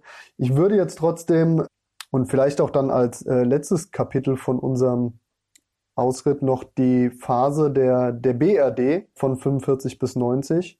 Ja, was ist, ist, ich fand das, ich fand den Eintritt eigentlich, äh, wie du ihn auch im Buch beschreibst, ganz, ganz interessant, nämlich, dass sich direkt 1947 wieder äh, in DAS gegründet hat. Nur war das jetzt kein deutscher Arbeitersängerbund, wie es den ja bereits gab vor dem deutschen Faschismus, sondern der hat sich äh, 1947 erstmal der Allgemeine Sängerbund genannt. Und das, diese, ähm, diese Benennung fand ich so kennzeichnend für die, äh, eigentlich für den Sand, auf dem die, die, die BRD dann gebaut wurde. Also sofort wird eigentlich wieder in eine Richtung gearbeitet, bloß keine starke, bloß keine klassenbewusste äh, Arbeiterschaft. Und das ersticken wir jetzt von vornherein im Keim. Also so kam es so kam's mir irgendwie beim Lesen vor, dass sofort diese, diese Benennung dann auch vorgenommen wurde. Ja, kann man, kann man wahrscheinlich, die wollten damit nichts mehr zu tun haben, ne, mit der Tradition des Arbeitersängerbundes. Aber es, ähm, und es war dann, und das, der, der galt dann auch, also und, und war für, das ist dann das letztlich auch, wie ich es kennengelernt habe und vielleicht auch du noch in den, äh, in den Ausläufern. Dieser Arbeiter, dieser allgemeine Sängerbund, da wurde dieser Männer, Männergesangsvereins Firlefanz gepflegt irgendwie. Da wurde dann noch, was weiß ich, die Wacht am Rhein und, und das Wiesenbächlein und sowas besungen. Äh, und steht für mich irgendwie für dieses ganze spießige Adenauer Deutschland irgendwie der Nachkriegszeit, die das ja auch so, die den, damit den Völkermord bemäntelte, eben mit diesem heilige Tue und ach, äh, die Deutsche, wir, wir, wir wandern in die Wälder Kram irgendwie, ne? Und Heimatlied und so, ne?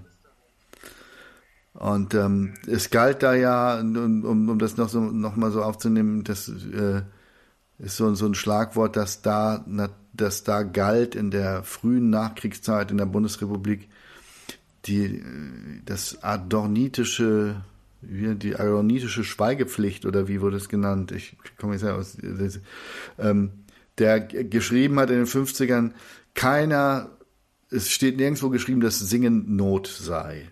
Ach ja. Mhm. Mit anderen Worten, das ist so ungefähr das Pendant in der Musik für Gedichte nach Auschwitz, das ist Barbarei. Äh, sozusagen äh, ein bisschen das, was ich vorhin meinte, nach dem Faschismus kann man sich nicht mehr auf deutsche Traditionen berufen, ein für alle Mal Schluss mit dem mit dem Getue darum. Und das prägte so die ganze Nachkriegsgeneration der ersten Zeit irgendwie, dass man ja, dass das verschüttet war. Man traute sich nicht. Man traute sich nicht Deutsch zu singen. Man traute sich nicht äh, zu Recht, wie ich auch meine. Irgendwie muss äh, ist ja nun ein, ein wichtiger Grund. Und es gab in der in der Bundesrepublik eben auch nicht Eisler, Fürnberg, Brecht, äh, Becher, äh, und so weiter, mit denen man hätte anknüpfen können an irgendwas äh, Fortschrittliches irgendwie vor, vor 33, sondern äh, es gab natürlich, wie du sagst, die waren alle, auch im Osten genauso natürlich, irgendwie waren, waren die zu großen Teilen mitgelaufen irgendwie und waren in der Wehrmacht und haben, haben mitgemacht, aber eben die, äh, die Kultur, die da von Staatswegen gepflegt wurde, war eine ganz, ganz andere als hier. Und das entwickelte sich hier dann erst wieder später, auch letztlich äh, wie in der DDR dann in den 60er Jahren äh, mit der, ja, mit den von den USA ausgehenden äh, Protesten, Revolten von der Bürgerbewegung und so weiter. Dann tauchte eigentlich zum ersten Mal auch wieder politisches Lied in der Bundesrepublik auf. Vielleicht vorher noch, Entschuldigung, jetzt bin ich, jetzt bin ich im Flow.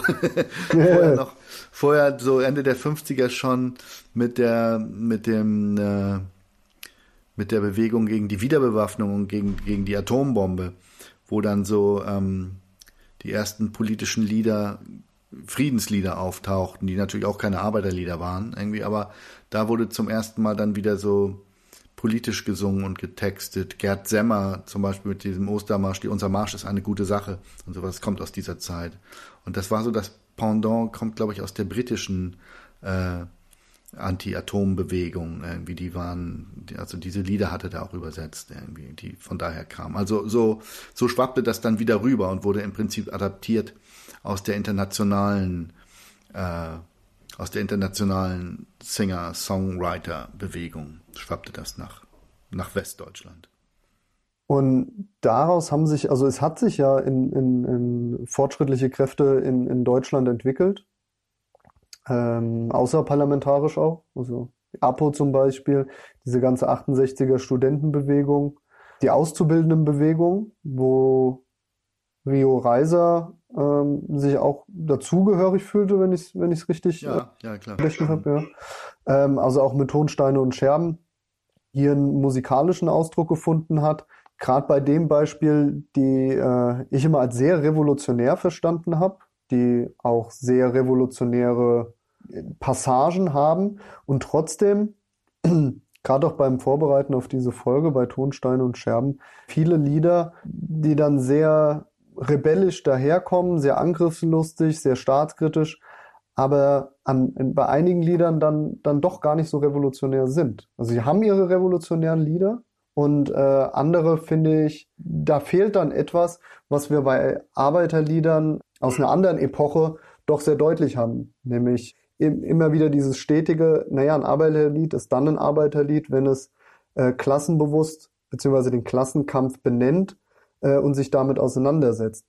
Bei, bei gerade dieser Phase der, der, der Deutschland 68er, Anti-Atomkraftbewegung zum Beispiel auch, hatte äh, ich beim, beim Hören einiger Lieder, mir fallen jetzt auch zum Beispiel die Bots oder sowas ein, nicht das Gefühl, dass es hier wirklich um die Ersetzung von, von Produktionsverhältnissen geht. Ja, also dass es hier auch darum geht, mein Boss ist nicht scheiße, weil er zu mir, weiß ich nicht, unhöflich ist oder weil er mich als armer Schlucker tituliert, äh, wie das Rio Reiser in einigen Liedern macht, sondern mein Boss ist deshalb scheiße, weil er Eigentum hat an Produktionsmitteln und ich habe nichts außer meine Arbeitskraft, die ich ihm verkaufen kann.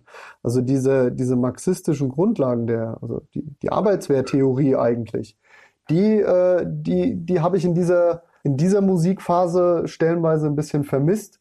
Die habe ich aber sehr, sehr deutlich in, in älteren Epochen des Arbeiterliedes gefunden.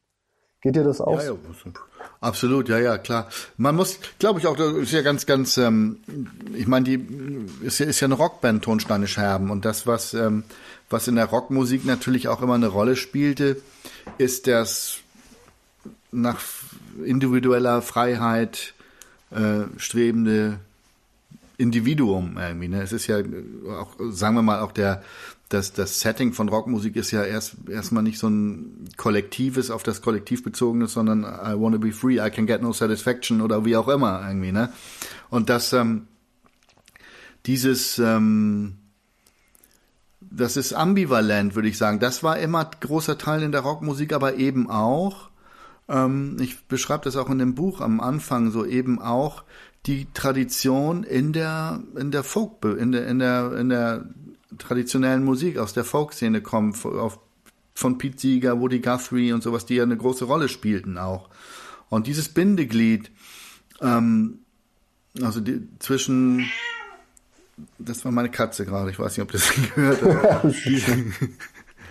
die, dieses Bindeglied ähm, zwischen Folk und Rock, was wofür dann irgendwie Bob Dylan nimmt die E-Gitarre in Newport so steht, das was rüberschwappt und was noch große Anteile von von Arbeiterbewegungsmusik hat, wenn es äh, in den Anfängen Tonsteine Scherben, Lok Kreuzberg, ähm, andere, die mir jetzt gerade nicht einfallen, irgendwie das ähm, und die Anteile, sagen wir mal, der, der, des Individualistischen in der Rockmusik zwar auch immer mit dabei sind, aber eher im Hintergrund sind oder, oder weniger im Vordergrund stehen.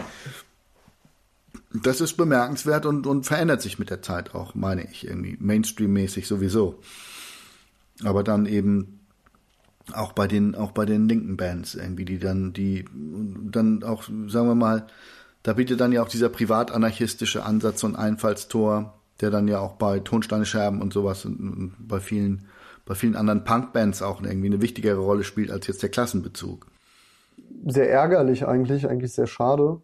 Oder vielleicht doch einfach Teil von diesen, äh, diesen Subkulturen, die, die irgendwie diesen Anti-Etatismus gefasst haben. Aber ähm, ja, wie du sagst, halt die, die Unversöhnlichkeit der Klassenverhältnisse nicht so einordnen oder ihnen nicht das Gewicht beimessen oder sie vielleicht auch gar nicht verstehen das ist dann schon manchmal sehr bedauerlich, weil es halt eben dann auch zu äh, innerhalb dieser Subkulturen zu sehr falschen äh, Schlüssen kommt. Diese Syndika äh, syndikatanarchistischen Subkulturen, die durch Zufälligkeiten manchmal äh, vielleicht zu Schlussfolgerungen kommen, die ich die ich teile. Ja, ja. Und wir müssten auch, um das, äh, aber das können wir jetzt, also man müsste natürlich auch, das ist ja eingeschrieben dann auch in, in ab hier fängt ja nun spätestens an, dann auch Kulturindustrie zu wirken, in dem Sinne, dass sie Produkte verkaufen wollen und modische Produkte, die Saisonwaren sind.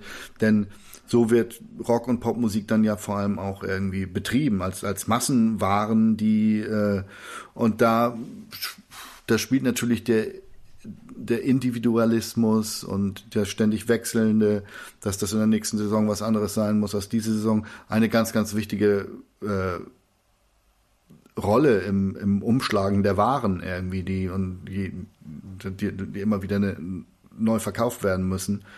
Und ähm, das, das ist eben eingeschrieben, das kann man ja nicht einfach isoliert davon betrachten, irgendwie, wenn man Rockmusik betrachtet und, und wie, äh, wie, wenn das dann ja, kapitalistisch verwertet werden soll. Aber das wollte ich nur auch nur kurz erwähnen und anreißen, ohne da jetzt irgendwie ein neues Kapitel aufzumachen. Da, deswegen, ich würde auch äh, wegen der fortgeschrittenen Stunde, ich habe zum einen habe ich noch zwei Songs dabei, die auch so ein bisschen äh, das Ganze beenden und hätte aber noch ein Themenfeld, ich glaube, das ist auch in deinem Interesse, dass das hier noch genannt wird zur Geschichte von der BRD oder dem Arbeiterlied in der BRD, nämlich Burg Waldeck. Ähm, was, was war denn da los? Also Burg Waldeck war äh, so, ich nenne das immer der Heimatplanet der des deutschen, der deutschen Liedermacher-Szene, die da, äh, die da eigentlich entstanden ist. Da, das war äh, von einer Gruppe von von linken Studenten ins Leben gerufen, die so aus der bündischen Jugend kamen, auf der Burg Waldeck, das war so ein, so ein Treffpunkt dieser bündischen Jugendszene, ein, ein die hatten da in den frühen 60er Jahren ausgerichtet, immer zu Pfingsten, die Festivals Chanson Folklore International. Und die waren so, sagen wir mal, die Initialzündung kam eben von dem Folk Revival in den USA, vom Newport Folk Festival, das da schon in den Ende der 50er zum ersten Mal äh, stattgefunden hatte. Und das, die wollten sowas auch, irgendwie so ein Treff, also wo zusammenfloss Bürgerrechtsbewegung, Folkszene, äh, mit einem politischen Bewusstsein.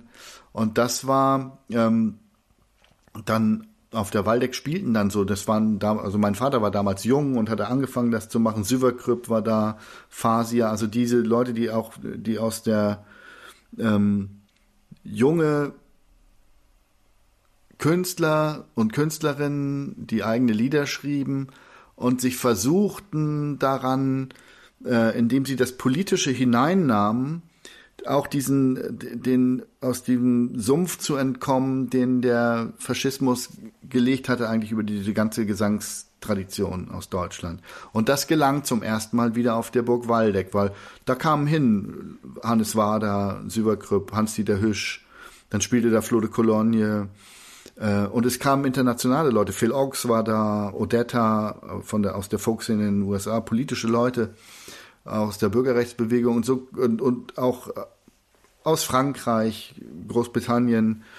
Und so kam da zusammen und entwickelte sich sowas wie ein auch ein internationales äh, politisches Songfestival und ähm, gilt als sowas natürlich irgendwie ist das überzogen und übertrieben gilt als sowas wie das deutsche Woodstock irgendwie so mit mit einer großen Stahlkraft dann auch irgendwie. Viele machten von da ausgehend dann ja auch ihre Karrieren.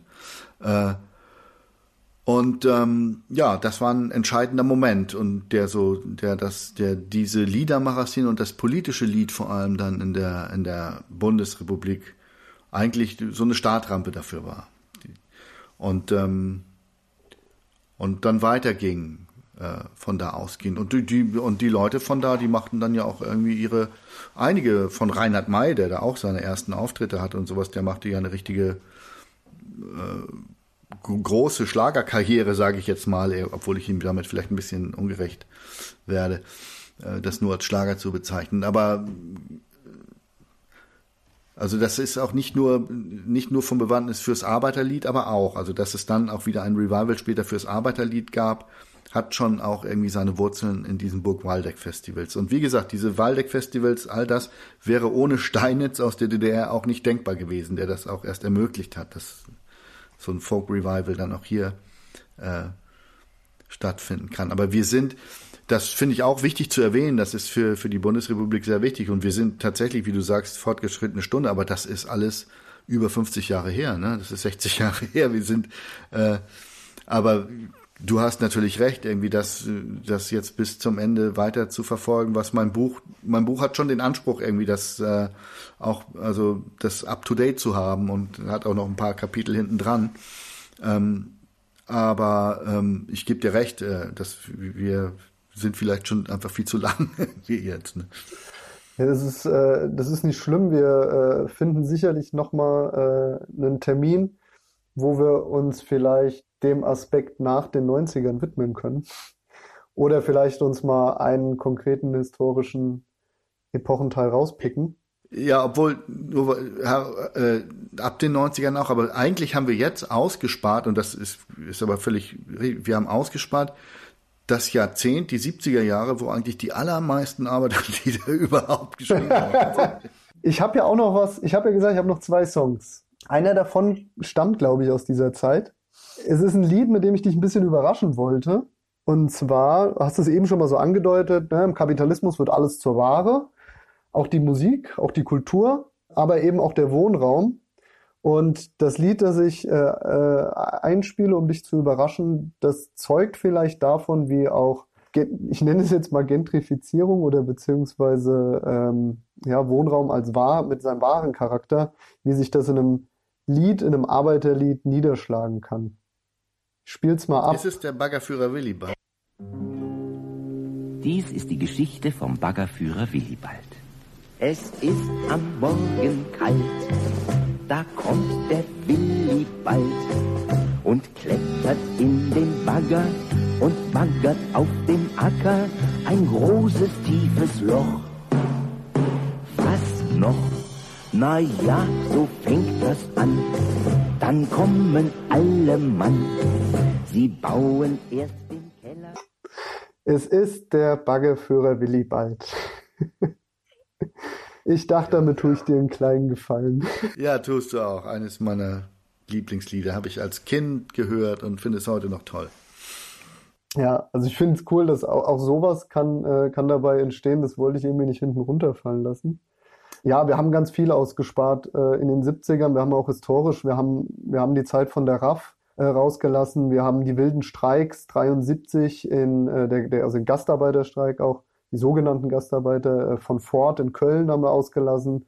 NATO-Doppelbeschluss 83, den Pershing 2 und den, den, den Cruise Missiles haben wir ausgelassen. Und dann die Streiks, 35-Stunden-Woche, die Stahlkrise, Rheinhausen, also die ganzen, eigentlich die Bundesrepublik, Hochphase der Arbeiterbewegung und ihrer Lieder, die haben wir jetzt komplett ausgelassen. Aber es steht alles im Buch. Das ist, steht alles im Buch und Steht alles im Buch. Das gehört in jeden Haushalt. Viel, auf jeden Fall. Ja, da gibt's jetzt von, von Frank Deppe oder so, gibt's da ganz viel, äh, wo man sich genau in dieser Phase auch, äh, was die Gewerkschafts- und die Arbeiterbewegung angeht, entlanghangeln kann. Du, du schließt, glaube ich, aber dein Album Arbeiterlieder, ich muss kurz nachgucken, ob es wirklich das letzte Lied ist, aber weil du es gerade gesagt hast, Ende von Kohl und Stahl. Es gab den Marsch auf Bonn mit 250.000 Leuten. Da wurde noch der Stahlwerk-Song geschrieben. Den hast du auch eingespielt. Ja, ja, der ist von, von Bernd Köhler. Schlauch ähm, ist sein Künstlername. Genau, der Stahlwerker-Song. Hat er 82, meine ich, geschrieben, genau, bei dem, bei dem Marsch auf Bonn. Mhm. Genau. Und äh, auch mit den vielen Löchern, die wir jetzt noch in unserer, unserer Geschichte haben, hören wir uns nochmal den Stahlwerker-Song an, vom, gespielt von Kai Degenhardt. Wir kommen aus Hattingen, Salzgitter und Kiel. Wir kommen von der Ruhr, von der Saar. Und wir sind Stahlarbeiter und wir haben ein Ziel. Wir wollen leben, na klar. Und wir sind Stahlarbeiter und wir haben ein Ziel. Und wir sind Stahlarbeiter. Ja, genau. Damit endet die Playlist, die ich, die ich mitgebracht habe. Wie gesagt, dann fängt eigentlich die Zeit nach 1990 an, die du auch in deinem Buch beschreibst. Es gab auch noch Fragen aus unserem kommunistischen Adventskalender, wollte noch gewusst werden, Mo dem Morgenrot entgegen, Marsch der Tschechisten, das Lied auch Arbeiter von Wien. Das ist ja Österreich.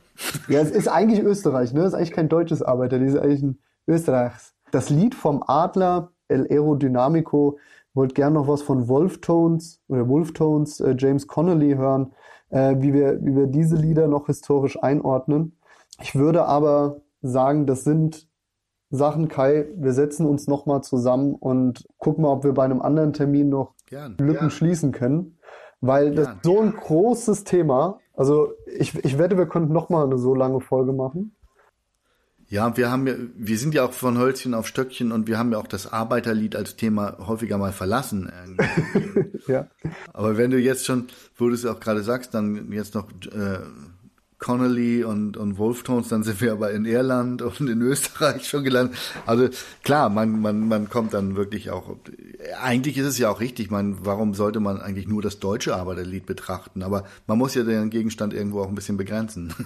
Ja, ja, auf jeden Fall. Ich finde zum Beispiel auch, um vielleicht nochmal einen Film zu nennen, der, der, der auch ganz, ganz schön ist, ist dieser äh, von den britischen Minenarbeitern, äh, der Film Pride, Lesben Ah ja, für die ja. Bergarbeiter. Und da sind ja auch diese geilen äh, Dinger drin, der ist Power in the Union, äh, um nur eins zu nennen, oder, oder Bread and Roses in der total geilen äh, Version. Ich finde, in dem Film ist auch der Soundtrack einfach geil. Ja, ist ein schöner Film, auch vom, vom, vom Plot ist der schön. Ne? Ja, ja. Also auch der äh, kann hier vielleicht nochmal im Kulturstammtisch genannt werden. Kai, hast du noch irgendwas, was ganz wichtig in diese Folge rein muss? Ach, ich, äh, nee, fällt mir jetzt so nicht ein. Also wir, wir haben ja eben die Leerstellen alle benannt und eigentlich haben wir, äh, aber wir haben ja auch echt, echt lange geredet, Haro. Äh, Mir fällt jetzt nichts mehr ein. Ich bin auch ein bisschen leer gesprochen. Ja. Okay, Kai, ich danke dir vielmals für äh, deine Zeit, für das Gespräch. Ich danke dir äh, für dein tolles Buch, für deine tolle Musik. Ich bin dir dankbar, dass du äh, debütartig diesen Kulturstammtisch äh, in unserer neuen Rubrik äh, eröffnet hast. Äh, dafür bin ich dir sehr dankbar. Ich hoffe, dich bald wieder als Gast begrüßen zu dürfen. Und äh, da machen wir uns sicherlich nochmal Gedanken. Ja, fein. Ich danke dir. Hat mir Spaß gemacht. Fand ich gut. Machen wir so. Machen wir so. Alles klar. Ich danke dir, Kai. Ich wünsche dir noch einen schönen Abend. Ich dir genauso. Ciao. Ciao, ciao. Liebe Kneipenfreundinnen, noch nicht wegschalten, denn wir haben eine kleine Bitte an euch. Ähm, wenn ihr uns unterstützen wollt, dann vergesst nicht, uns zu abonnieren auf YouTube und auf Spotify. Und was ihr auch noch machen könnt, ihr habt neben diesem Abo-Button noch die Möglichkeit, ähm, auf Spotify und auf YouTube diese kleine Glocke zu drücken. Und wenn ihr das macht, verpasst ihr keine einzige Folge mehr, denn ihr werdet direkt benachrichtigt, wenn neue Folgen hochgeladen werden. Und für YouTube auch ganz wichtig für Algorithmus. Ähm, liken und wenn ihr Bock habt, auch kommentieren und ja, in allen Fällen natürlich auch gerne teilen, wenn ihr die Folge gut fandet. Und ihr könnt uns ähm, auch finanziell unterstützen. Ihr findet äh, unsere PayPal-Daten oder unsere Kontodaten jeweils in der Beschreibung. Vielen, vielen, vielen, vielen, vielen, vielen, vielen Dank für jede noch so kleine Unterstützung.